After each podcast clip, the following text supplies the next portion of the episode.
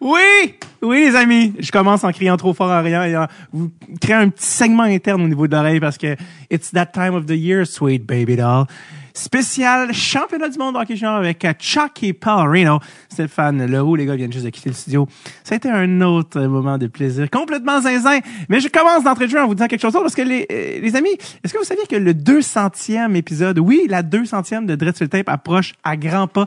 On est déjà à l'épisode 194 aujourd'hui. On a décidé de faire ça, de célébrer ça en grand. On travaille depuis un moment sur ça. L'événement de la 200e, ça va être un enregistrement du 200e épisode live devant public au House Gang Plaza sur la rue Saint-Hubert à Montréal. Et c'est le 15 février 2024. Les billets sont déjà en vente pour les Patreons. Il y en a une trolley qui sont partis. Ils ont un lien spécial à 50% Dépêchez-vous. Si vous êtes Patreon, vous écoutez ça en ce moment. Vous êtes comme, va, euh, c'est le temps. C'est encore le temps. Il sort de, d'ailleurs, vous entendez l'épisode devant tout le monde. Donc, profitez-en, les cocos. Sinon, si vous écoutez ceci qui sort public, j'espère pour vous qu'il reste des. Allez sur notre Facebook, sur notre Instagram, cliquez sur le lien et venez célébrer avec nous la 200e de Dread Tape. C'est les fans qui ont fait de Dread Tape ce que c'est en ce moment, que Chucky, Steph sont là, Alex à régie, on est là, je gueule tout seul dans une cabane dans le bois. Votre faute. Alors, venez faire ça. Il va y avoir un invité spécial euh, comme invité, évidemment, euh, du podcast. Il va avoir un encan silencieux d'objets signés par des invités passés de Red Sur Tape. Il va avoir euh, de la merch de Tape sur, sur place. Il va y avoir, évidemment, Chucky Pellerino qui va jaser avec vous. vous pouvez taper une fesse. Je vous donne son consentement d'avance. on reste après vous. Après, on prend un verre. Producer Tom va être là également. Ça va être euh, le 15 février au House Gang Plaza sur la rue Saint-Hubert à Montréal. Je vous rappelle, dépêchez-vous, Patreon, moitié prix jusqu'au 26 décembre. Le lien expire le 26 décembre, dépêchez-vous. Sinon, les autres liens euh, publics. Ça va être sick, comme disent les gens, en 2008. Alors, euh, la 200e, ça va être Zinzin. Euh, Est-ce que c'est ça que j'ai dit? J'ai- Euh, oui, avant que je vous envoie l'épisode, on a fait ça différemment cette année pour des questions de disponibilité. D'habitude, on enregistre plus tôt, on se met à spéculer sur les rosters. Là, les rosters sont sortis par le temps qu'on enregistre. On a enregistré ceci le 20 décembre 2024 sur la rive sud de Montréal. 2023, il me dit ça. Je suis gelé comme une balle, moi, 23! Wake up! Alors, si Alex ne faisait pas de signe, je vous disais ça sans me rendre compte de l'horreur. Vous êtes à la maison. De quoi 24? Il fait pas des podcasts gelés. Puis pourquoi l'opium est légal? Alors, 20 décembre 2023. Il rit dans la console. C'est mon salaire à moi. Euh, 20 décembre 2023, je vais le dire. Puis après ça, moi, m'évanouir parce qu'il n'y a plus de sang de ce côté-là. Alors, euh, avec Stéphane Leroux, qui euh, a eu la gentillesse de venir, il y a une journée hyper chargée, puis il a, il a quitté vers la fin pour la 5 à 7 euh, avec Yannick. Hein, et les cheveux en titane de Frédéric Plante et Chucky Perrineau. On passe à travers vos questions. Hey, j'en dis pas plus, les amis. On est rendu. It's your treat. On le déballe tranquillement. Allez, on le met sur la langue, on le laisse fondre. Voici le spécial championnat du monde de hockey junior 2024. Ça, on dit l'année d'après, Alex, avec Stéphane Leroux et Chucky Pellerino.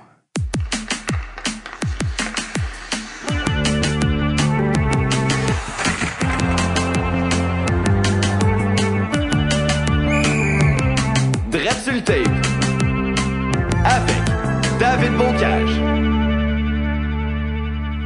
Qui dit championnat du monde de hockey junior dit spécial championnat du monde de hockey junior avec euh, vos usual suspects, monsieur Stéphane Leroux. Salut mes boys, comment ça va? Ça va bien toi-même? ça va bien? On est? On est pas, oui, on a des petits problèmes techniques là. On a, euh, je vous avertis d'entrée de jeu, on a deux heures top chrono avec Steph qui a une journée de type Ben, euh, écoute, prise on dans- avait 2h45, Ouais, c'est pas de ma faute ici. Non, non, c'est pas ta faute. Euh, ça va nous, ça nous faire force, euh, va nous forcer à être un petit peu plus concis au niveau de la Lettonie, peut-être? Oui, on dirait que je le sens. Là, et, et la Norvège. Ouais, c'est ça. dans deux heures, Steph va appeler les gens du 5 à 7. Ouais, ce sera pas possible. Dites à Corbin de rentrer, je serai pas là. Faites un segment avec la marmotte qui choisit le gagnant du tournoi. Et Monsieur Chucky Pellerino qui est de retour, euh, Charles Pellerin. Je le dis parce que j'ai fait un show avec Charles à Alma récemment. Et euh, le gars après le show nous a dit Ah, c'est le fun, vos épisodes spéciaux avec Chucky Pellerino. J'ai dit euh, Mais tu sais que c'est lui, hein, Charles Pellerin? Puis il a fait Ah ben. Alors, euh, il y a des gens qui ne, ne faisaient peut-être pas la, la, la distinction, mais qui faisaient en fait une distinction entre Chucky Pellerino et Charles Pellerin. C'est la même personne. non, David, c'est deux personnes raison, c'est deux complètement personnes, distinctes. Deux personnes, une alopécie. Charles, merci d'être là. Ah, ça, ça fait toujours plaisir. Les gars, dit, je pense qu'on est à notre euh, cinquième édition. On sait plus c'est 5 ou 6. Peut-être que je me trompe. Les gens vont- régler ça. les gens C'est au moins 5. Sûrement la sixième parce que ça fait longtemps que je suis plus à mon à mon ancien appart. Oui, peut-être, ça c'est vrai. Mais euh, deuxième au studio de Jay du Temple. Et on salue Jay, c'est ça, j'allais dire. Exact. C'est Tellement confortable sur la rive sud de Montréal. Parce que qu'est-ce que Stéphane aime plus que faire euh, un podcast sur hockey junior? Le faire sur la rive sud. Absolument. Absolument. Je me suis encore... Je suis né sur la rive sud. Beau dommage, je Oui. chantais ça, là, puis Eh oui. ça va très bien. Fais l'amour sur la rive sud, C'est bébé, chantait Michel Rivard. Euh, L'année passée, ça avait pris une heure et quelques pour Charles de venir avec le tunnel Louis-Polyte, sur à quoi Stéphane avait dit, puis ben bon pour tout. Exact. Cette année, on est pas mal là-dedans. Là. 1h20. 1h20 avec Ah, une bah petite ouais. commission. Il est en route vers Verdun, on le rappelle. Euh, Charles, d'ailleurs, euh, mini parenthèse, mais là, les gens écoutent ça pendant le temps des fêtes, il y a des flottements, ils savent pas quoi faire, ils ont fini les plateformes de visionnement. Ton spectacle, en entier, intitulé Cheveux au vent, est disponible gratuitement sur YouTube. Che- cheveux au vent. Cheveux au vent, exact. Pour ceux qui ont le sens euh, de l'ironie, je t'invite également à Steph, allez le voir, le spectacle entier est euh, gratuit sur il y a, YouTube. il y a un petit clin d'œil dans les animations à la fin au podcast de Dreadful Tape. J'invite les gens à essayer Oh! de le trouver. C'est très, c'est très difficile. Ça passe vite, mais il y a un clin d'œil à Dreadful Tape. Peut-être qu'une soirée en Suède, là, durant le temps des fêtes. euh, Oh my Ouais, god. tu claqueras ça? ouais, ben oui. peut-être. Dans tes stats, un, dans tes stats, un streaming de Suède, comme, mon Dieu, mais c'est qui? C'est Stéphane, dans sa chambre d'hôtel. Eh, les gars, écoute, euh, je veux pas qu'on perde trop de temps, surtout qu'on commence euh, dans ce jeu, mais c'est le temps des fêtes et tout ça, puis je me dis, écoute, on peut pas quand même, euh, faut qu'on y aille de, d'un petit cadeau. J'ai, euh, j'y vais d'un petit cadeau à Stéphane. Oh, ça commence On bien. commence wow. l'entrée de jeu avec un cadeau. C'est quand même le temps des fêtes. Un hein? cadre? Ouais, est-ce un cadre? Est-ce de de l'amour emballé? You tell me. Mais euh, oui, voilà. Alors, euh, ça va peut-être prendre une seconde avant de voir. Alors là, Stéphane qui est en Ah, train... OK. Tu peux nous c'est le ce montrer? que je Ben pense. oui, c'est euh, Eh oui! mon Suédois au casino. Alors, c'est Stéphane qui joue au Blackjack avec Simon Edvinson. Exact. Pour ceux qui auraient peut-être écouté l'é- l'épisode Wow. l'année passée. Et oui, ça compte. montage. Salut. Est-ce que Simon Edvinson a aussi eu sa copie?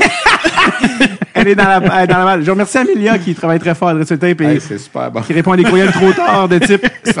Quand j'ai enlevé la feuille, au début, je voyais deux filles là, sur le bout de la photo. Je me suis dit, Qu'est-ce que c'est ça? Peux-tu le montrer à la caméra, euh, Steph, Ben à oui, celle-là? ben oui, ben oui, ben oui. Regarde ça. Alors, on a Simon Edvinson à gauche avec une chemise euh, avec des flammes et Simon, euh, pas, Simon, et Stéphane avec les.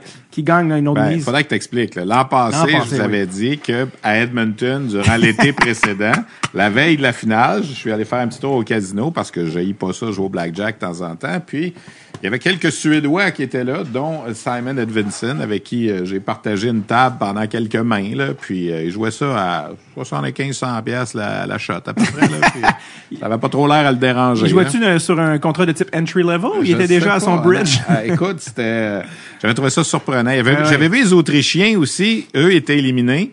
Alors, ils s'en retournaient le lendemain. Tu dis, bon, c'est correct. Mais les Suédois, ils jouaient en finale le lendemain. Il était pas tard, là. Faut pas partir de. Il était peut-être 9h30, 9h45, mais quand même. Tu sais, c'est. euh, ouais. Mais bref, il avait le droit d'être là. là. Ben mais oui, je veux ben dire, oui. c'est euh, c'est juste que c'était surprenant un petit peu. Oui, puis c'est devenu un running gag. Ouais. Je fais des blagues, mais le, le- le vrai cadeau, Stéphane. Ah, OK. We have a trade to announce, comme on disait. euh, OK. uh, we are proud to select. arrête sur le tape. je pense que je pense que je l'ai mérité. J'ai amené, là, je te le donne. euh, Mais, médium oui. d'ours? En fait, j'en ai, j'en ai, j'ai amené deux tailles. OK. Fait que Même ma grandeur, c'est médium d'ours. ça? Ouais. Ce qui veut dire? 2 XL. OK. Ben, Excel fait, mais il, il, il met trop mes pectoraux en, en évidence. que- Écoute, j'ai le 2XL ici, Bon, j'avais ben, tout prévu. C'est ça, c'est parfait. Ben, écoute, voilà. ça, je l'amène en Suède. Je Merci, vous le promets. merci Je beaucoup, promets, je l'amène- Je l'amène en Suède. euh, Tu le c'est- mérites. Ben, merci, c'est gentil. Regarde, regarde, c'est beau. mais retiens ça, médium d'ours. Médium d'ours. Ouais. Alors, s'il y a des gens euh, qui se demandent les tailles médium d'ours, euh, évidemment, si je donne un cadeau à, à Stéphane, ou j'en donne un à Alex, non, c'est pas vrai, à Est-ce que ça va, ça va battre le cadre de James Shepard? Oui, parce que c'est ça, euh, quand j'ai donné un cadre de Martin Cromiac à Snake cet été, lui Ok. qui était obsédé avec Martin Cromiac, et un de James Shepard à Charles qui avait une petite fixation à l'époque. Bon, ça a moins bien marqué. D'ailleurs, quelqu'un m'a écrit récemment, apparemment, que James Shepard est genre Un- leading scorer dans la Ligue d'Autriche, ou je ne sais quel Un, trop. un Moi, ancien premier au total de la Ligue de hockey junior maritime Québec. James Shepard? Ouais. Il était premier au total dans... Ouais. Là, là, tu viens-tu de plugger le nouveau nom de la Ligue ouais au absolument. hasard? absolument. On salue Mario Cecchini qui est passé au podcast un, récemment. c'est un, c'est un gars des maritimes, alors raison de plus de le dire. Oui, hein. mais fait qu'il il garde le, le- les mêmes initiales. LHJMQ. Exact, c'est juste Mais que le Maritime M. Québec au lieu de Major du Québec. Rebranding, it is. Alors, c'est un petit... mais, un on, petit- mais on part pas là-dessus, OK? Non, non, on a, pas- on a déjà pas de temps, on l'a dit. Euh, alors, euh, What is it? Oh mon dieu, qu'est-ce que. oh, Atten- oh, Attention, attention, attention. Oh. C'est- c'est pas un podcast sexuel, c'est pas un accident. des- sérieux, David? Est-ce que est-ce que c'est un chandail de... Oh mon dieu, t'es allé ben trop fort. Mon Dieu. Rasmus Dallin.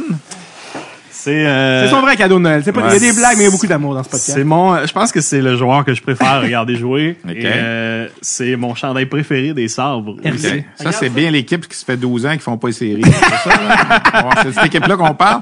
Moi, j'ai un- J'adore en saison. Moi, j'ai un collègue RDS qui ne jure que par les sables de Buffalo aussi. Et euh, dans le Hockey News euh, préparatif du championnat du monde de hockey junior, ils ont trouvé une place où les sables de Buffalo étaient premiers. Le plus de matchs joués au championnat du monde de hockey junior par l'alignement actuel en place. C'est Buffalo qui est premier.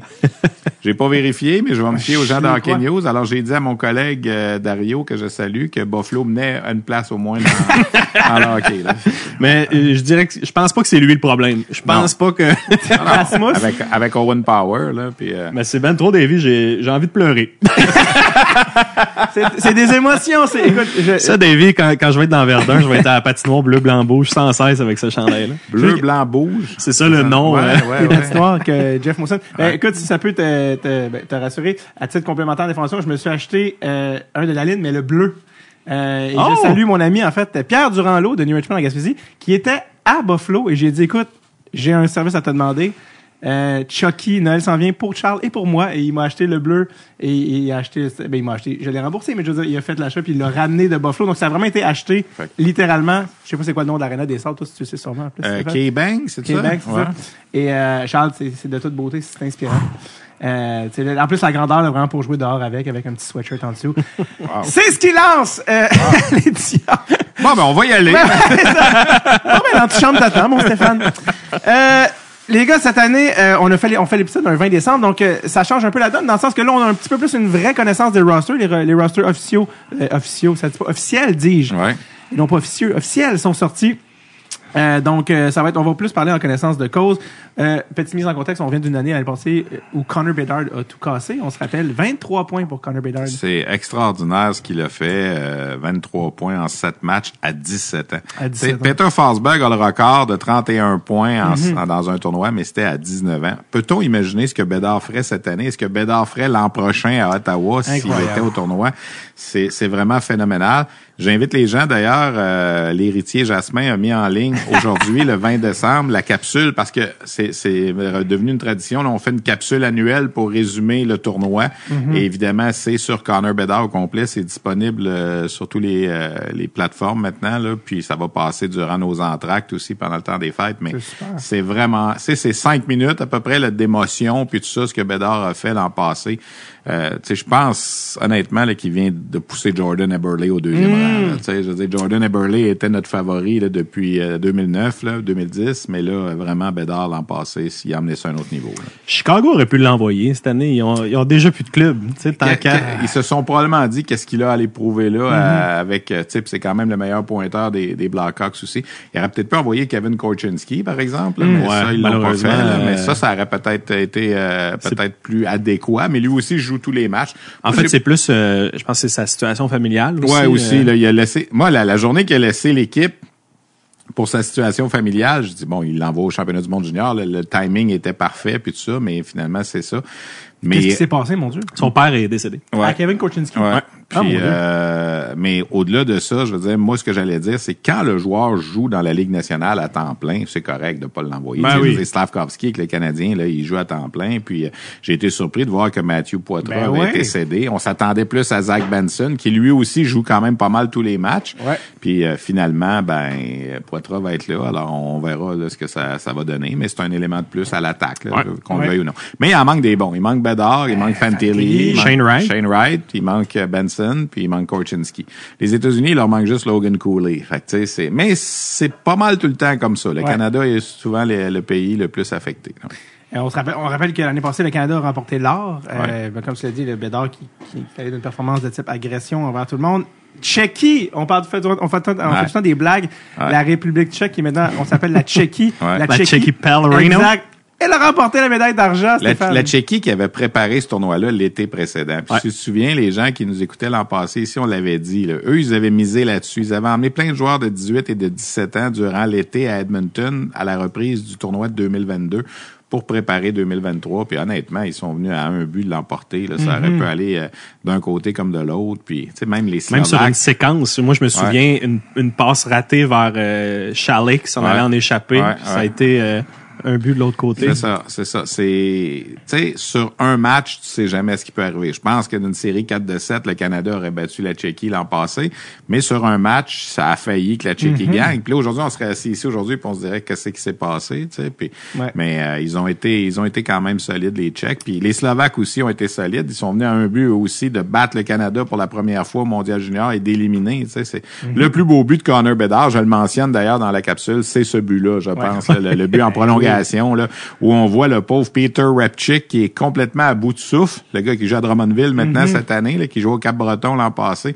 complètement à bout de souffle, qui a essayé de sortir la rondelle de son territoire, qui est pas capable. C'est là que Bedard intercepte, puis il s'en vient, puis Repchick, il a plus de jus pour essayer de l'arrêter, puis ne peut que constater là, le, le but gagnant. Puis euh, C'est une pièce, d'anthologie. C'était vraiment a- une séquence comme euh, dans le NHL de cette année, Ouais. le NHL 24, c'était Ouais. du full pressure. Ouais. Le, le- C'était une pièce le- gardien Gaillan là, qui a dû se défaire l'aine à peu près sur ce but-là aussi, là, parce qu'il est complètement écarté. Puis Mhm. euh, Marc Denis qui dit toujours quand un gardien est assis sur la glace avec les orteils qui pointent au plafond, c'est jamais une bonne idée pour un gardien de but. C'est à peu près comme ça que Gaillan s'est retrouvé après la, la, la fin de Bédard. Alors c'est mais Bédard, ça a été euh, un bon tournoi pour ça. là. Pour Connor Bédard, là, je veux dire. Puis c'était le fun pour Joshua Roy aussi, tu sais, Ouais. qui a qui a été qui est devenu le Québécois avec le plus de points dans l'histoire des championnats du monde de hockey junior en faisant une passe sur le but gagnant de, de Dylan Gunter. 19e point. Il n'y a jamais un Québécois qui a fait 19 points en deux tournois euh, au championnat du monde de hockey junior. Alors ça aussi, c'est resté dans pour nous ici, là, pour notre marché au Ouais. Québec, c'est resté. Puis tu euh, suis sa progression. Toi, tu le vois à Laval Ouais, à chaque ça, match. ça a bien commencé à Laval, c'est un petit peu plus difficile. Il se rend compte que tu sais, la Ligue américaine, c'est quand même pas une ligue facile. Non. Mais ça reste un choix de cinquième ronde qui va très bien. Ah ouais, on, on le suit. Et les États-Unis ont euh, ravi le bronze l'année passée, Ouais. euh, repoussant une fois de plus euh, la Suède hors du podium. Elle Exact. qui, euh, comme on en parlait juste avant de commencer, des, ben, en fait une fois et, euh, et très peu de podiums. C'est assez étonnant pour la Suède. Ben, des médailles d'argent, souvent, là, quand tu regardes ce tournoi-là, ils ont gagné l'or en 1981, qui était même pas euh, le championnat du monde de hockey junior qu'on connaît aujourd'hui. Ouais. Et là, de 81 à 2023, 42 ans, une seule médaille d'or. Puis ça a pris une prolongation un match de 0-0 en 2012 à Calgary, Mika Zibanejad qui a marqué. Ouais. Et ce match-là, les Suédois avaient dominé, dominé le gardien russe Andrei Makarov, qui avait euh, remplacé Vasilevski pour la finale, parce que Vasilevski avait joué le match de demi-finale, avait 17 ans, puis l'entraîneur russe avait dit, ben là, il est fatigué, Vasilevski, on va mettre Makarov, puis nous, on était comme sans connaissance, parce que Vasilevski, même à 17 ans, avait été très bon.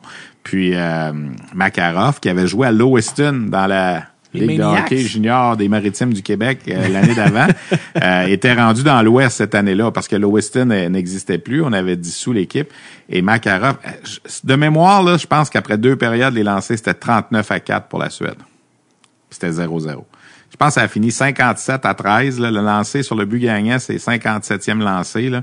Makarov avait été... C'est probablement le match de sa vie, là, Ouais. Andrei Makarov. Là, mais fait que finalement, la Suède a gagné la médaille d'or. Et là, on se disait, bon, finalement, ils ont battu le, le curse, comme Ouais, on dit, le, le Babe Ruth curse, mais non, on est rendu 12 ans plus tard. Ils n'en ont pas gagné d'autres depuis. Là. Et là, ils sont devant leurs partisans cette année. Ben, c'est ça, j'allais dire, pendant la Suède, cette année, ça se passe à, je sais pas si c'est Gothenburg, Gothenburg. Non. Go- Gothenburg en français, Gothenburg en anglais. Il y a Ok. T-H-E-N en anglais, mais en français, ça s'écrit G-O-T-E-B-O-R-G. Alors pour nous, ça va être Gothenburg. Puis en suédois, ça doit être beaucoup plus Ouais, euh, guttural. ouais, c'est ça, exactement. Il y, a, il y a des trémas puis des. euh, c'est la deuxième plus grosse ville de la Suède. J'y suis jamais allé à celui-là. Ça va être mon quatrième tournoi en Suède.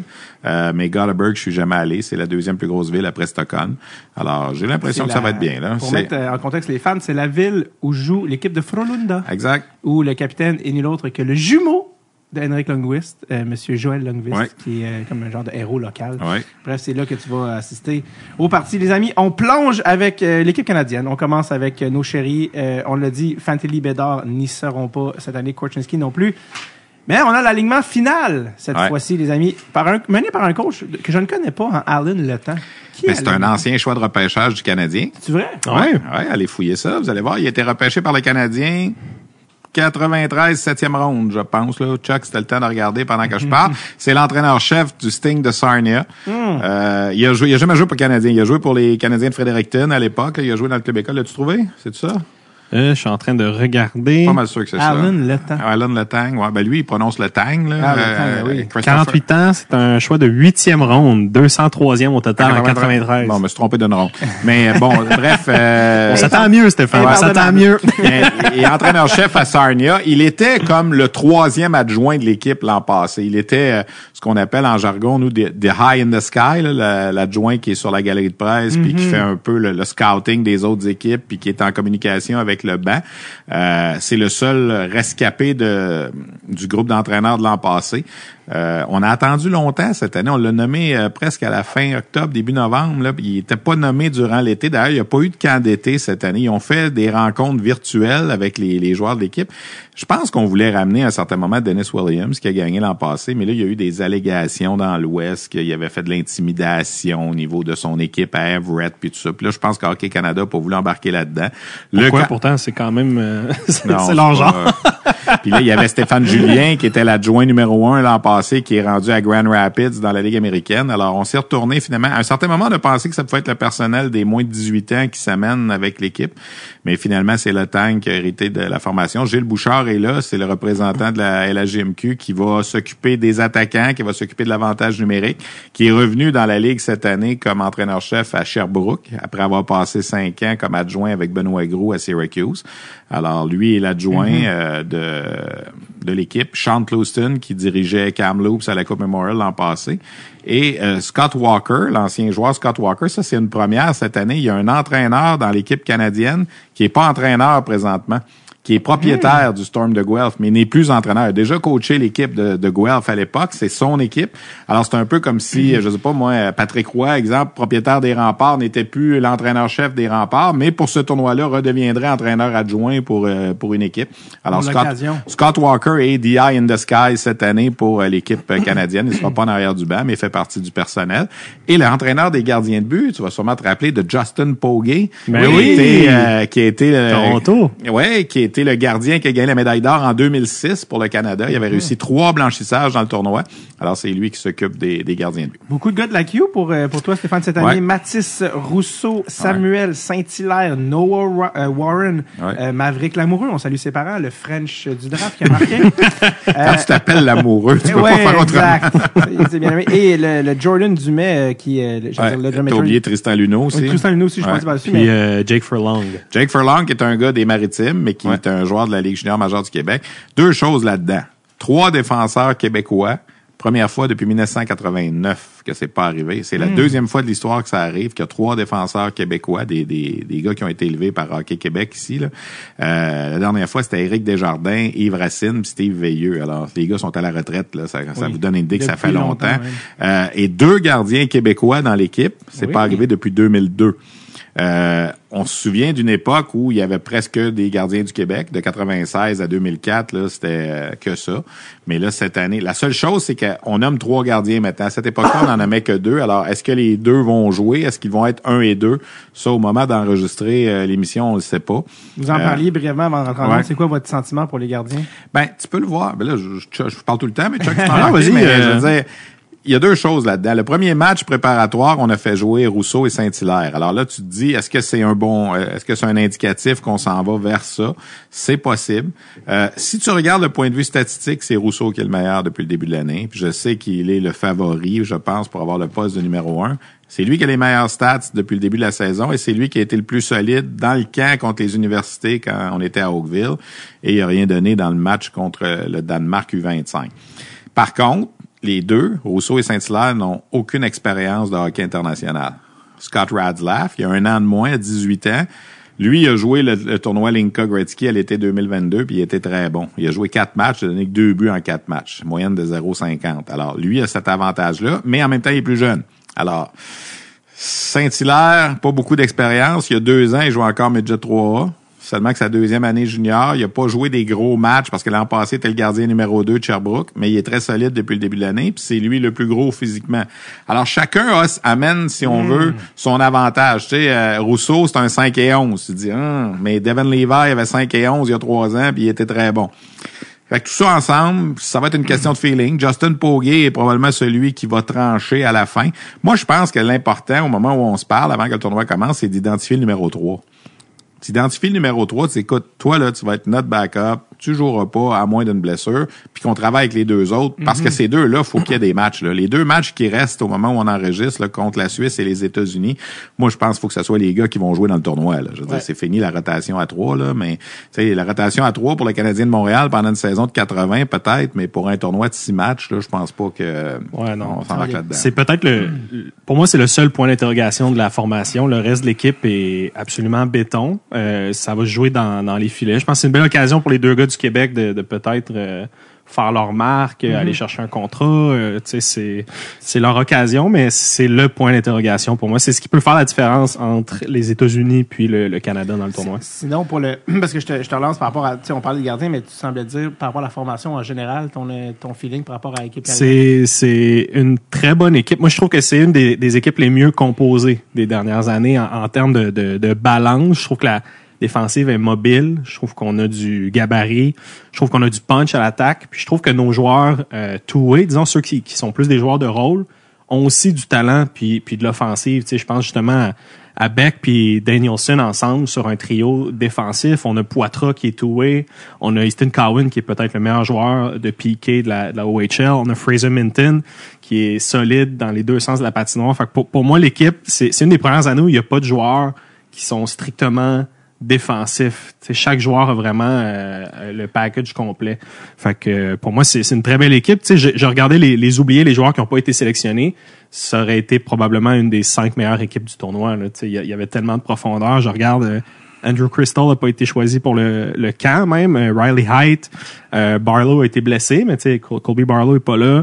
Euh, Owen Pickering en défensive, euh, Sam Dickinson qui joue à London, qui a une saison époustouflante, qui va être un choix probablement euh, top 10, euh, qui n'a pas été invité au camp. David Goyette, Nick Lardis, c'est tous des gars qui auraient constitué une équipe qui aurait pu aspirer au moins au podium. Là. Fait que moi, je je- suis, euh, je suis emballé par l'équipe du Canada. Le- moi, j'aime la rapidité de l'équipe. Peut-être un peu petite à l'attaque. Mm. Peut-être ça, là, je veux dire. euh, oui, il y a Connor Geeky, là, qui est, qui est un gros bonhomme et tout ça, mais tu sais, Dumais est pas très gros. Euh, on, on attendait, bon, Benson n'est pas là, mais il est pas très gros. Même Poitras, c'est pas un gars de six pieds non plus. Euh, Il y en a quelques-uns là qui, c'est peut-être ça. Alors, Ouais. puis, puis Gilles Bouchard me le disait au camp à Oakville. Il dit, on sera pas une équipe là, qui va euh, défoncer les clôtures en échec avant pour les grosses mises en échec puis tout ça comme on a déjà vu. En défensive, il y a des, il y a des colosses là avec Noah Warren puis Ma- Maverick Lamoureux. Même. Luno, euh, Luno, mon Dieu. ouais, mais Luno, c'est pas nécessairement son ADN de frapper, là, c'est plus son patin puis sa vision puis tout ça, mais ça va faire mal quand tu vas rentrer du côté de l'amoureux puis du côté de Warren. Le, le côté droit de la défensive est exclusivement québécois, là, avec euh, puis le quatrième, il est pas un québécois, mais c'est le fils de Radek Bonk, Oliver Oui, Bonk, qui a fait, qui a peut-être été un peu la surprise au camp. Là. Moi, je le voyais peut-être être retranché parce qu'il avait 18 ans, mais finalement, ça nous prend toujours nos gars des Knights de London. Alors, on les a. On en, on en a deux, là, Easton Cowan puis, puis lui. Mais euh, c'est c'est une belle défensive. Gardien de but, évidemment. Oui, ça peut être un point d'interrogation, mais le Canada, pas juste le Québec, le Canada n'en produit plus de gardiens de but. Je veux dire qu'on on en a déjà parlé ici dans notre émission. Euh, euh, Sébastien Cossa est devenu le premier choix de première ronde gardien de but canadien en 10 ans. Puis quand il est venu aller euh, avec l'équipe Canada Junior, il a pas joué. Tu sais, je veux dire, il a pas été un facteur puis tout ça. Alors tu regardes l'an passé, c'était Milic le gardien numéro un, il était pas repêché. Cette année, deux des trois sont pas repêchés, l'autre c'est un choix de cinquième ronde. Tu remontes avant ça, Devin Levi, c'est un choix de septième ronde.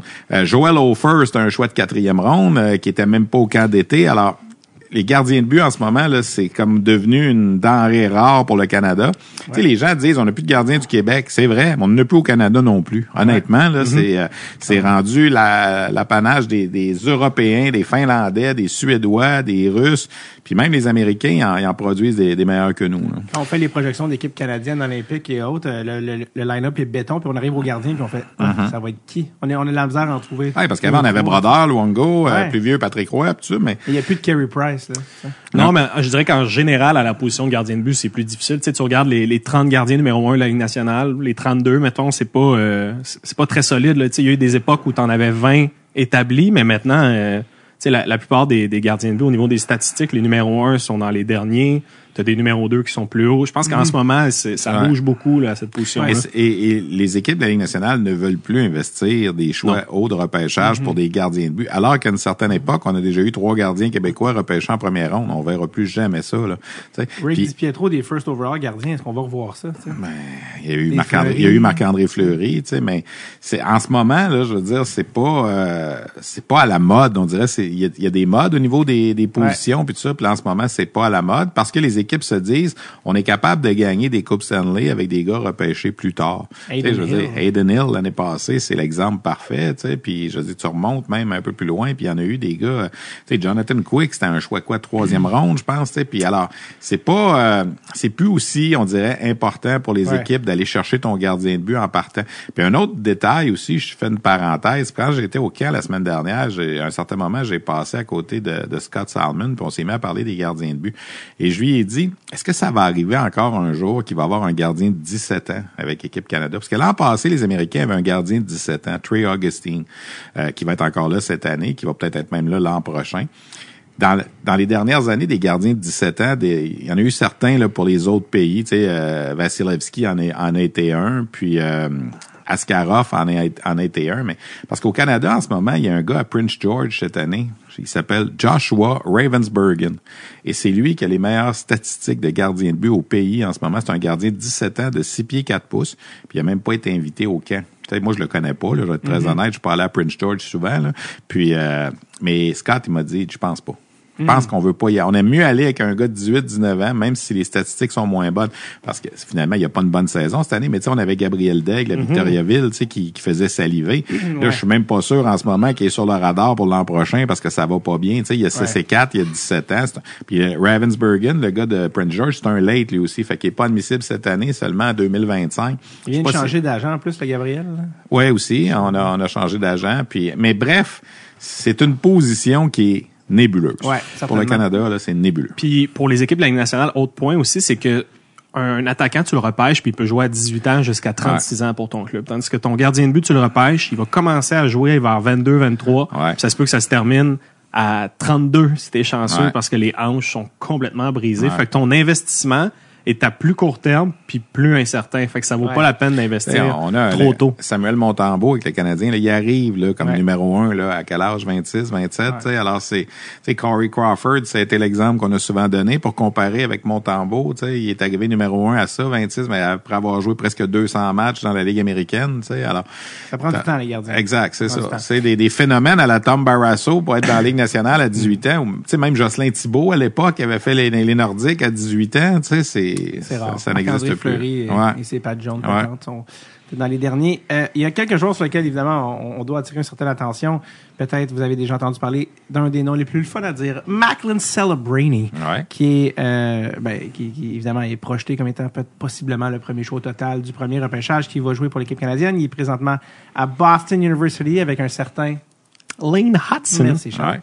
Et, euh, et donc, je veux qu'on... Et, et Luke Tuck. Et Luke Tuck également. Canadien aussi. Non, mais oubliez-les pas, là. Ah, il s'en oui. vient. Non, non, moi, je pense qu'il va jouer euh, sur un quatrième trio. Je l'ai Je- bien aimé au ouais, camp je suis allé à Boston University là, il y a à peu près un mois et demi, puis euh, l'entraîneur là-bas m'a dit euh, non non comptez-les pas euh, comptez-les pas out. Jay Pandolfo qui est l'entraîneur de Boston University, l'ancien des Devils notamment, tu sais, puis lui il m'avait il m'a fait une bonne, tu sais parce qu'on a, on a parlé de Celebrini à ce moment-là, on était fin octobre quand je suis allé à peu près. Puis euh, je dis d'après toi à 17 ans, est-ce qu'il est capable de jouer pour le Canada cette année au Mondial Junior? Puis il m'a dit si le Canada a 13 attaquants meilleurs que Macklin Celebrini, ils vont avoir toute une équipe. Ouais. C'est bien dit. Alors voilà, il est dans les Il est 13 dans- attaquants. Il n'y en avait pas 13 meilleurs que lui, finalement. là.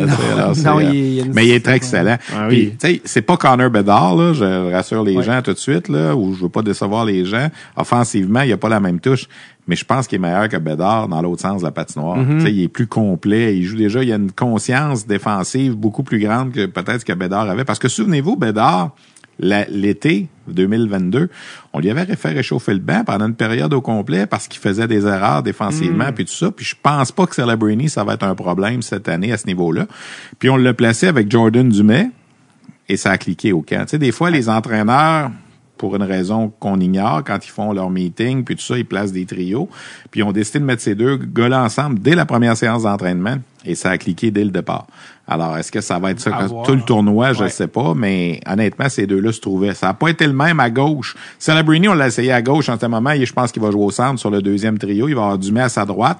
À gauche, ce sera qui? On verra, là, parce que avec l'arrivée de Poitras, on ne sait pas exactement comment les trios vont être. C'était Fraser Minton euh, Mm-hmm. pour le premier match préparatoire, et ça a été le meilleur trio. Là. Alors peut-être qu'on touchera pas à ça, puis qu'on va mettre Poitras peut-être avec Geeky puis Savoie. Là, Mm-hmm. Mais il reste que il y a une chimie entre ces deux gars-là, qui sont deux gars très intelligents.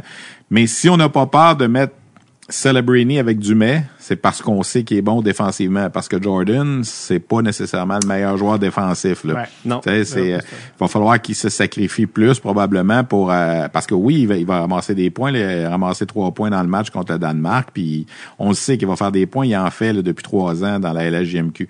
Mais il faut faire attention quand même à ce niveau-là d'être Ouais, conscient de ta défensive. Alors si on place un centre de 17 ans avec Dumais, j'ai tendance à penser que les entraîneurs ont confiance au jeu défensif de Celebrini. Absolument, absolument. Puis je pense que Minton les rassurait aussi Ouais. euh, avec eux. Mais tu sais, euh, Celebrini, moi je, je vois euh, je vois Jonathan Taze Ouais. un peu plus cette Steve. Steve Eisenman? Steve Eisenman, Ouais. euh, tu sais, c'est pas Sidney Crosby, Non. mais c'est dans le c'est le même style de joueur, euh, j'oserais Très dire. fiable. Très fiable. Même même genre de gabarit aussi. Celebrini est pas particulièrement euh, grand, mais relativement solide. Ouais. C'est qui les... les... Hey, excuse, à Boston. University, là, ils rentrent dans le coin avec des gars de 22, 23 ans, puis ils sortent avec la rondelle. Ouais. Tu sais, alors c'est, C'est très bon Moi, ça, je trouve ça. ça toujours impressionnant.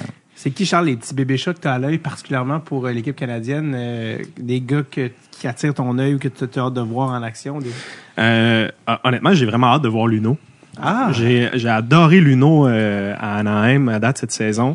Euh, Il a probablement joué son meilleur match contre le Canadien. Ouais. Le match qu'on l'a vu là, contre euh, à la télé. Ah oui, c'est pour là, ça mais- que je l'ai sauté tantôt parce que je- je regardais les LHJMQ, puis Ouais. lui ne l'est plus parce qu'il joue en. Fait que c'est pour Ouais. ça que j'ai j'ai sauté par-dessus. C'est quand même impressionnant qu'il joue déjà. Ouais, tu sais, puis à son année de repêchage, ça avait été plus difficile, il avait été blessé, mais là, euh, il a pris beaucoup de vitesse cet été, puis on dirait que l'ensemble de son jeu euh, prend forme. Moi, je vais, je vais le surveiller de près. Euh, Chuck aussi, je pense que ça va être le, le général euh, en défense. Euh, J'ai j'ai hâte de voir l'évolution de- d'un Matthew Wood, Braden Yeager. Euh, je pense qu'on a besoin de ces gars-là pour euh, un peu un peu d'offensive, disons, sur les trios plus bas. Puis euh, évidemment Owen Beck, euh, que je vais surveiller de près. Owen Beck, dont le coup de patin m'a impressionné au camp. J'ai l'impression qu'il a pris euh, une gear de plus, une coche de plus. Là. Il volait sur la patinoire. Sérieux, là, il Ouais. volait. Mais je me questionne, puis mon collègue Marc-André Dumont, RDS aussi, nous avait emmené ça. À la Coupe Memorial, euh, au printemps dernier, il était là avec les pistes de Peterborough. Ils ont affronté les remparts, Seattle, tout ça.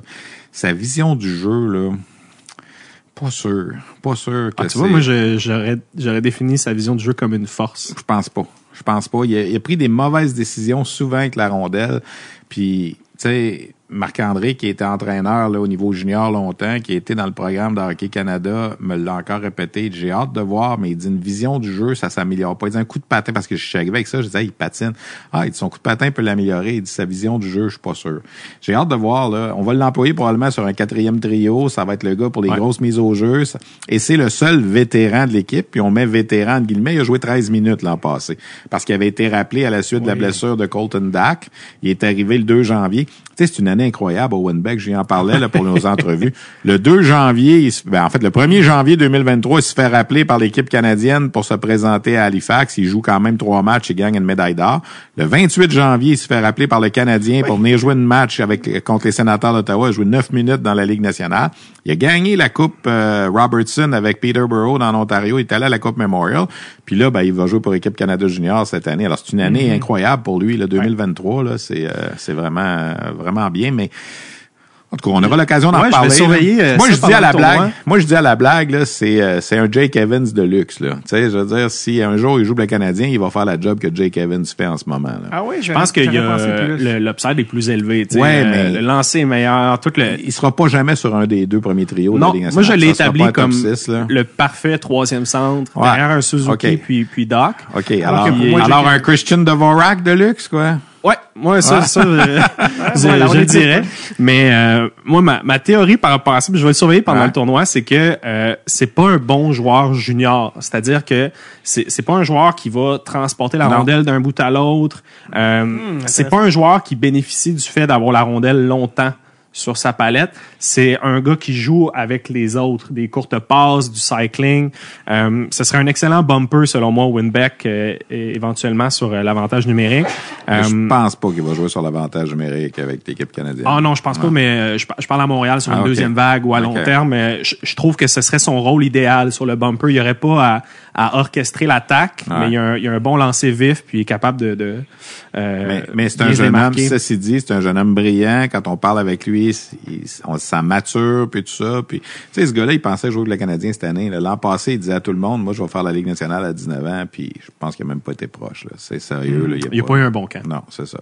Mais On s'est, on s'est, on s'est imaginé peut-être plus parce qu'il y avait eu un bon camp l'an passé, là, à Ouais, 18 ouais. ans. là, mais... Non, je pense que c'est plus un projet, mais pour moi, Jake Kevin, c'est plus centre de quatrième ligne. Evan Ouais. euh, Beck plus troisième ligne. Pour moi, le centre de quatrième trio à, à long terme, c'est euh, Oliver Kapanen, dont on n'entend pas beaucoup parler. Alors, ça, on, mais, on- on euh, verra, là, effectivement. non, non, mais oui, on l'a vu au championnat du monde de hockey junior, là, mais c'est dur de voir son développement. En tout cas, moi, je regarde pas beaucoup des matchs d'Oliver Kapanen, là, je vais être très honnête avec vous. c'est là. que Charles intervient. Non, peut-être, hein, mais c'est... En tout cas, peut-être. Moi, c'est là que je le place euh, à long terme. Pour moi, c'est lui euh, euh, qui a la place dans deux, trois ans. Avec Raphaël Harvey-Pinard. Euh, Ra- Oh, Raphaël, je pense qu'il va peut-être manquer de place éventuellement, mais bref. Bon, on verra. Est-ce qu'il y avait d'autres choses à rajouter sur l'équipe canadienne avant qu'on passe à l'équipe américaine? Est-ce qu'il y avait quelque chose que vous Non, vouliez je je pense serais- que je serais prêt à passer. euh, On a un bon pace. ouais. Euh, les États-Unis, mesdames et messieurs, qui euh, ben, reviennent en... on peut pas les sous-estimer vraiment, hein, les États-Unis. Moi, je pense que c'est les favoris. Ah oui, carrément. Ouais, T'irais je pense jusqu'à que c'est ça. favoris, ouais. Euh, ben c'est sûr qu'il y a euh, Trey Augustine, mais on a euh, pour les gens qui, qui peut-être n'ont pas encore vu, mais il y a plusieurs personnes d'intérêt pour les fans canadiens, à commencer par Jacob Fowler. Ouais. Euh, je ne sais pas quelles sont ses réelles chances, messieurs, d'être le gardien partant 1, 2 ou 3. Euh, mais il est là, évidemment, Lane Hudson y est également. Euh, il y a plein de gars que t'aimes aussi. Ben, il, y a des, il y a des high profile, il y a des Will Smith, il y a des Ryan Leonard qui sont là. Mais Gavin Brindley est là. Je trouve ça intéressant. Qui avait eu un très bon tournoi l'année dernière euh, à son année de repêchage. Ah. Puis pour moi, c'est le genre de joueur, euh, c'est le héros obscur là, des États-Unis, Gavin Brindley, euh, qui a été très bon au camp à Columbus euh, cet été. Euh, J'ai lu partout qu'il avait été adoré. Je suis pas surpris de ça. C'est un gamer, c'est un gars intense. Euh, il me rappelle beaucoup Logan Stankoven l'année dernière, Mm. qui, qui a été essentiel pour le Canada. Donc euh, moi, je, je vais le regarder de près. Il y a Oliver Moore, qui est un- aussi un, un- un- un haut choix. Euh, celui que tu surnommes le sécateur, monsieur? Carter Gauthier. Exactement. Isaac Howard, que je suis curieux de voir. Gabe Perrault, québécois slash américain. Gabriel. Oui, c'est ça. Appelons-le le syndrome Thomas Bordelot. Ouais. Euh, et celui euh, de Compte pour enfants, monsieur? Jimmy Snugger. Notre nom Ben, écoute, c'est une Euh, équipe qui a beaucoup de, de talent, qui a quoi, 19-20 joueurs repêchés dans la Ligue nationale. Premièrement, les gardiens de but. Augustine a l'expérience de l'année passée, quand même joué cinq matchs. Fowler est plus vieux, Fowler a une meilleure saison que lui cette année. Puis le match que je suis allé à Boston, c'était justement l'affrontement Augustine contre euh, contre Fowler. C'était Michigan qui était là, Michigan State qui était là. Puis euh, Fowler est meilleur depuis le début de l'année. Alors, est-ce qu'il y aura la pole? Moi, je pense qu'on va leur donner probablement deux matchs chacun. Ça va être un bon indicatif de voir qui va jouer contre le Canada, le match préparatoire là, de samedi à midi, euh, pour ceux qui vont avoir écouté l'émission avant. Là. Ouais. Euh, samedi, euh, le 23 décembre, à midi, Canada-États-Unis en match préparatoire. C'est un fichu de bon baromètre, autant pour le Canada que pour les États-Unis. Euh, Fowler, moi, il va, il va jouer. Est-ce qu'il va être le gars de confiance? Si les États-Unis vont jusqu'au bout? On verra. Il y a un poste à voler pour moi. Ouais. Fowler. Ben, parce que l'autre était là à 17 ans. Mais c'est pas parce que tu étais là à 17 ans que ça te garantit d'être Ouais. là à 18 ans. Tu sais, il y a eu des gardiens qui ont été bons des fois, moins bons après. Mais sans dire que Augustine n'est pas bon, Fowler est plus solide cette année. Il a joué tous les matchs euh, de son équipe universitaire. Il a pas passé une minute assis au banc. C'est toujours drôle d'ailleurs au hockey universitaire. Les deux gardiens sont au banc. Tu sais, c'est, trois gardiens par équipe. Ouais. Les deux sont habillés au banc, puis euh, il y a trois gardiens toujours. Alors, là, tu décides de retirer ton euh, ton partant, ben t'as le choix là. T'en as deux sur le banc, t'en as pas juste un.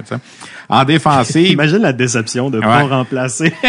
en défensive, euh, Lane Hudson l'an passé était sur la deuxième vague d'atta- d'attaque à 5 derrière euh, Luke Hughes. Là cette année, ça va être le général. C'est un Oh gars, oui. euh, on le compare beaucoup à Adam Fox, là, tu sais, ce genre genre de, de joueur-là. Puis euh, je pense que les partisans du Canadien vont aimer voir les États-Unis Oh jouer à cause de ça.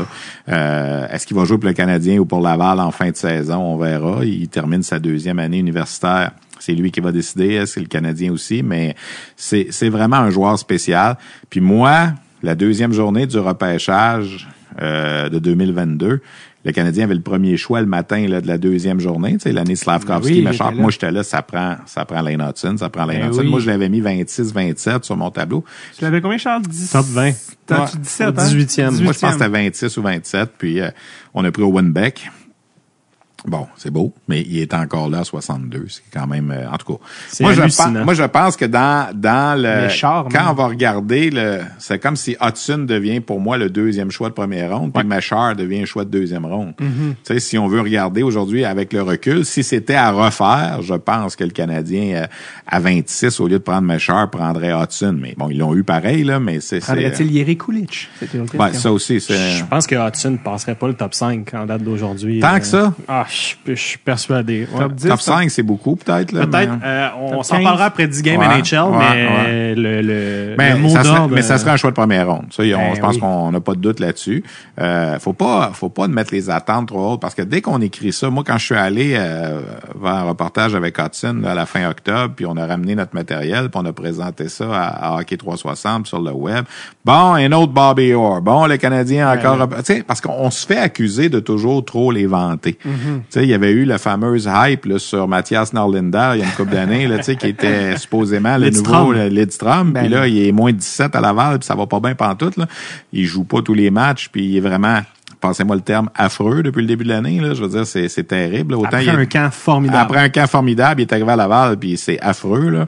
Euh, à un certain moment, là, juste faire une parenthèse, on partira pas sur Norlinda, mais il y avait 848 joueurs qui avaient joué au moins un match dans la Ligue américaine cette année. Il était 848e pour les plus et moins. Là. Il était le dernier. T'sais, Alors, c'est c'est vous dire comment ça va pas bien. Là.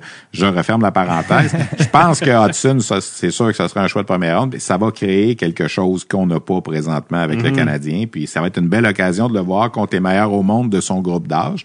Puis euh, Il y a ses lacunes défensives, Hudson. Ouais. Tu sais, juste le mentionner euh, Ouais. pour être clair. C'est euh, un humain. C'est un humain, mais moi, il me rappelle beaucoup quand Quinn Hughes est arrivé dans la Ligue nationale. Défensivement, c'était très difficile. Tu sais, moi, je, je pense que ça va être autour de 24 ans euh, que peut-être défensivement, son, son jeu va se va s'arrondir. j'ai l'impression que son, son modèle cette année, ou en tout cas pour lui, c'est un peu Cole Caulfield. C'est-à-dire, j'ai l'impression qu'il vise un Hobie Baker, finir la saison Ouais. pro à Laval. Ah ouais. Ouais. Je sens que c'est ça. Puis en ce moment, il est plus qu'un point par match. Là. Puis on mais il était déjà l'an passé oui. à 18 ans, tu sais. Puis euh, non, puis euh, pour revenir à Jay Pandolfo, tu sais, je veux dire, il là, euh, il, revient, pas- il en revient pas de tout ce qu'il apporte, là, tu sais, Mm-hmm. de sa de sa façon de se comporter aussi au niveau hors glace et tout ça. Alors, on, on lui a donné un A sur son chandail. C'est Rodger McWorthy qui va être le capitaine, qui est blessé, qui est pas à 100%, mais Mm-hmm. visiblement assez bon pour euh, pour être là. Puis tu as parlé tantôt du, du trio, tu sais, le, trio complet est là encore. Le trio du programme de développement des deux dernières années, Leonard, Smith, Perrault, Ben oui. est encore. Ils jouent ensemble les trois à Boston, puis là ils vont se retrouver encore ensemble à ce tournoi-là.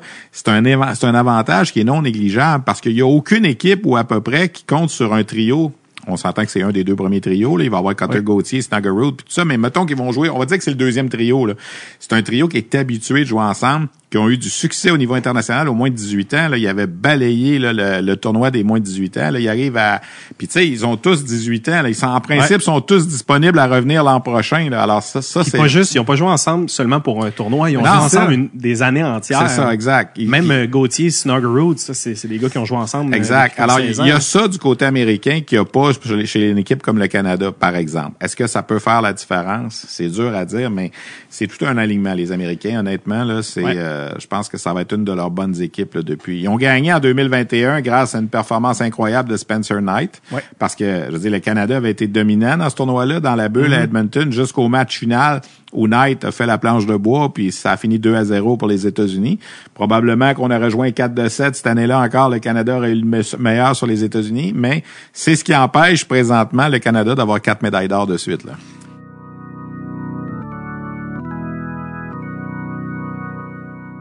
Et oui, encore moi, pour que vous preniez une pause de moi, exactement. C'est super, un poupée russe de moi qui parle. C'est super épeurant. Ah, juste un petit message parce que je suis en plein rodage de mon premier one-man show qui va sortir à l'automne 2024. En ce moment, mon rodage s'appelle Essai Erreur. Je me promène un petit peu partout au Québec et je vous fais ce message-là parce que j'ai des nouvelles dates qui viennent de sortir à Montréal. 24 janvier, 24 février. Euh, 16 février, je suis à Sherbrooke. Également, Frelichburg, qui était très fun à dire, 17 février. Sainte-Thérèse, Saint-Jean-sur-Richelieu. Sainte-Thérèse, 23 février-. Saint-Jean-sur-Richelieu, 9 mars. L'Assomption, 15 mars. Drummond, 17 mai. Check it out, davidbocage.com. Je suis en train d'écrire des jokes. Venez les écrire avec moi. C'est ça du rodage. Je vous dis une joke, vous dites, pas sûr ou, ta garde. Et c'est comme ça qu'on fait un spectacle d'humour. davidbocage.com. On se voit en personne. Allez, on retourne à l'épisode.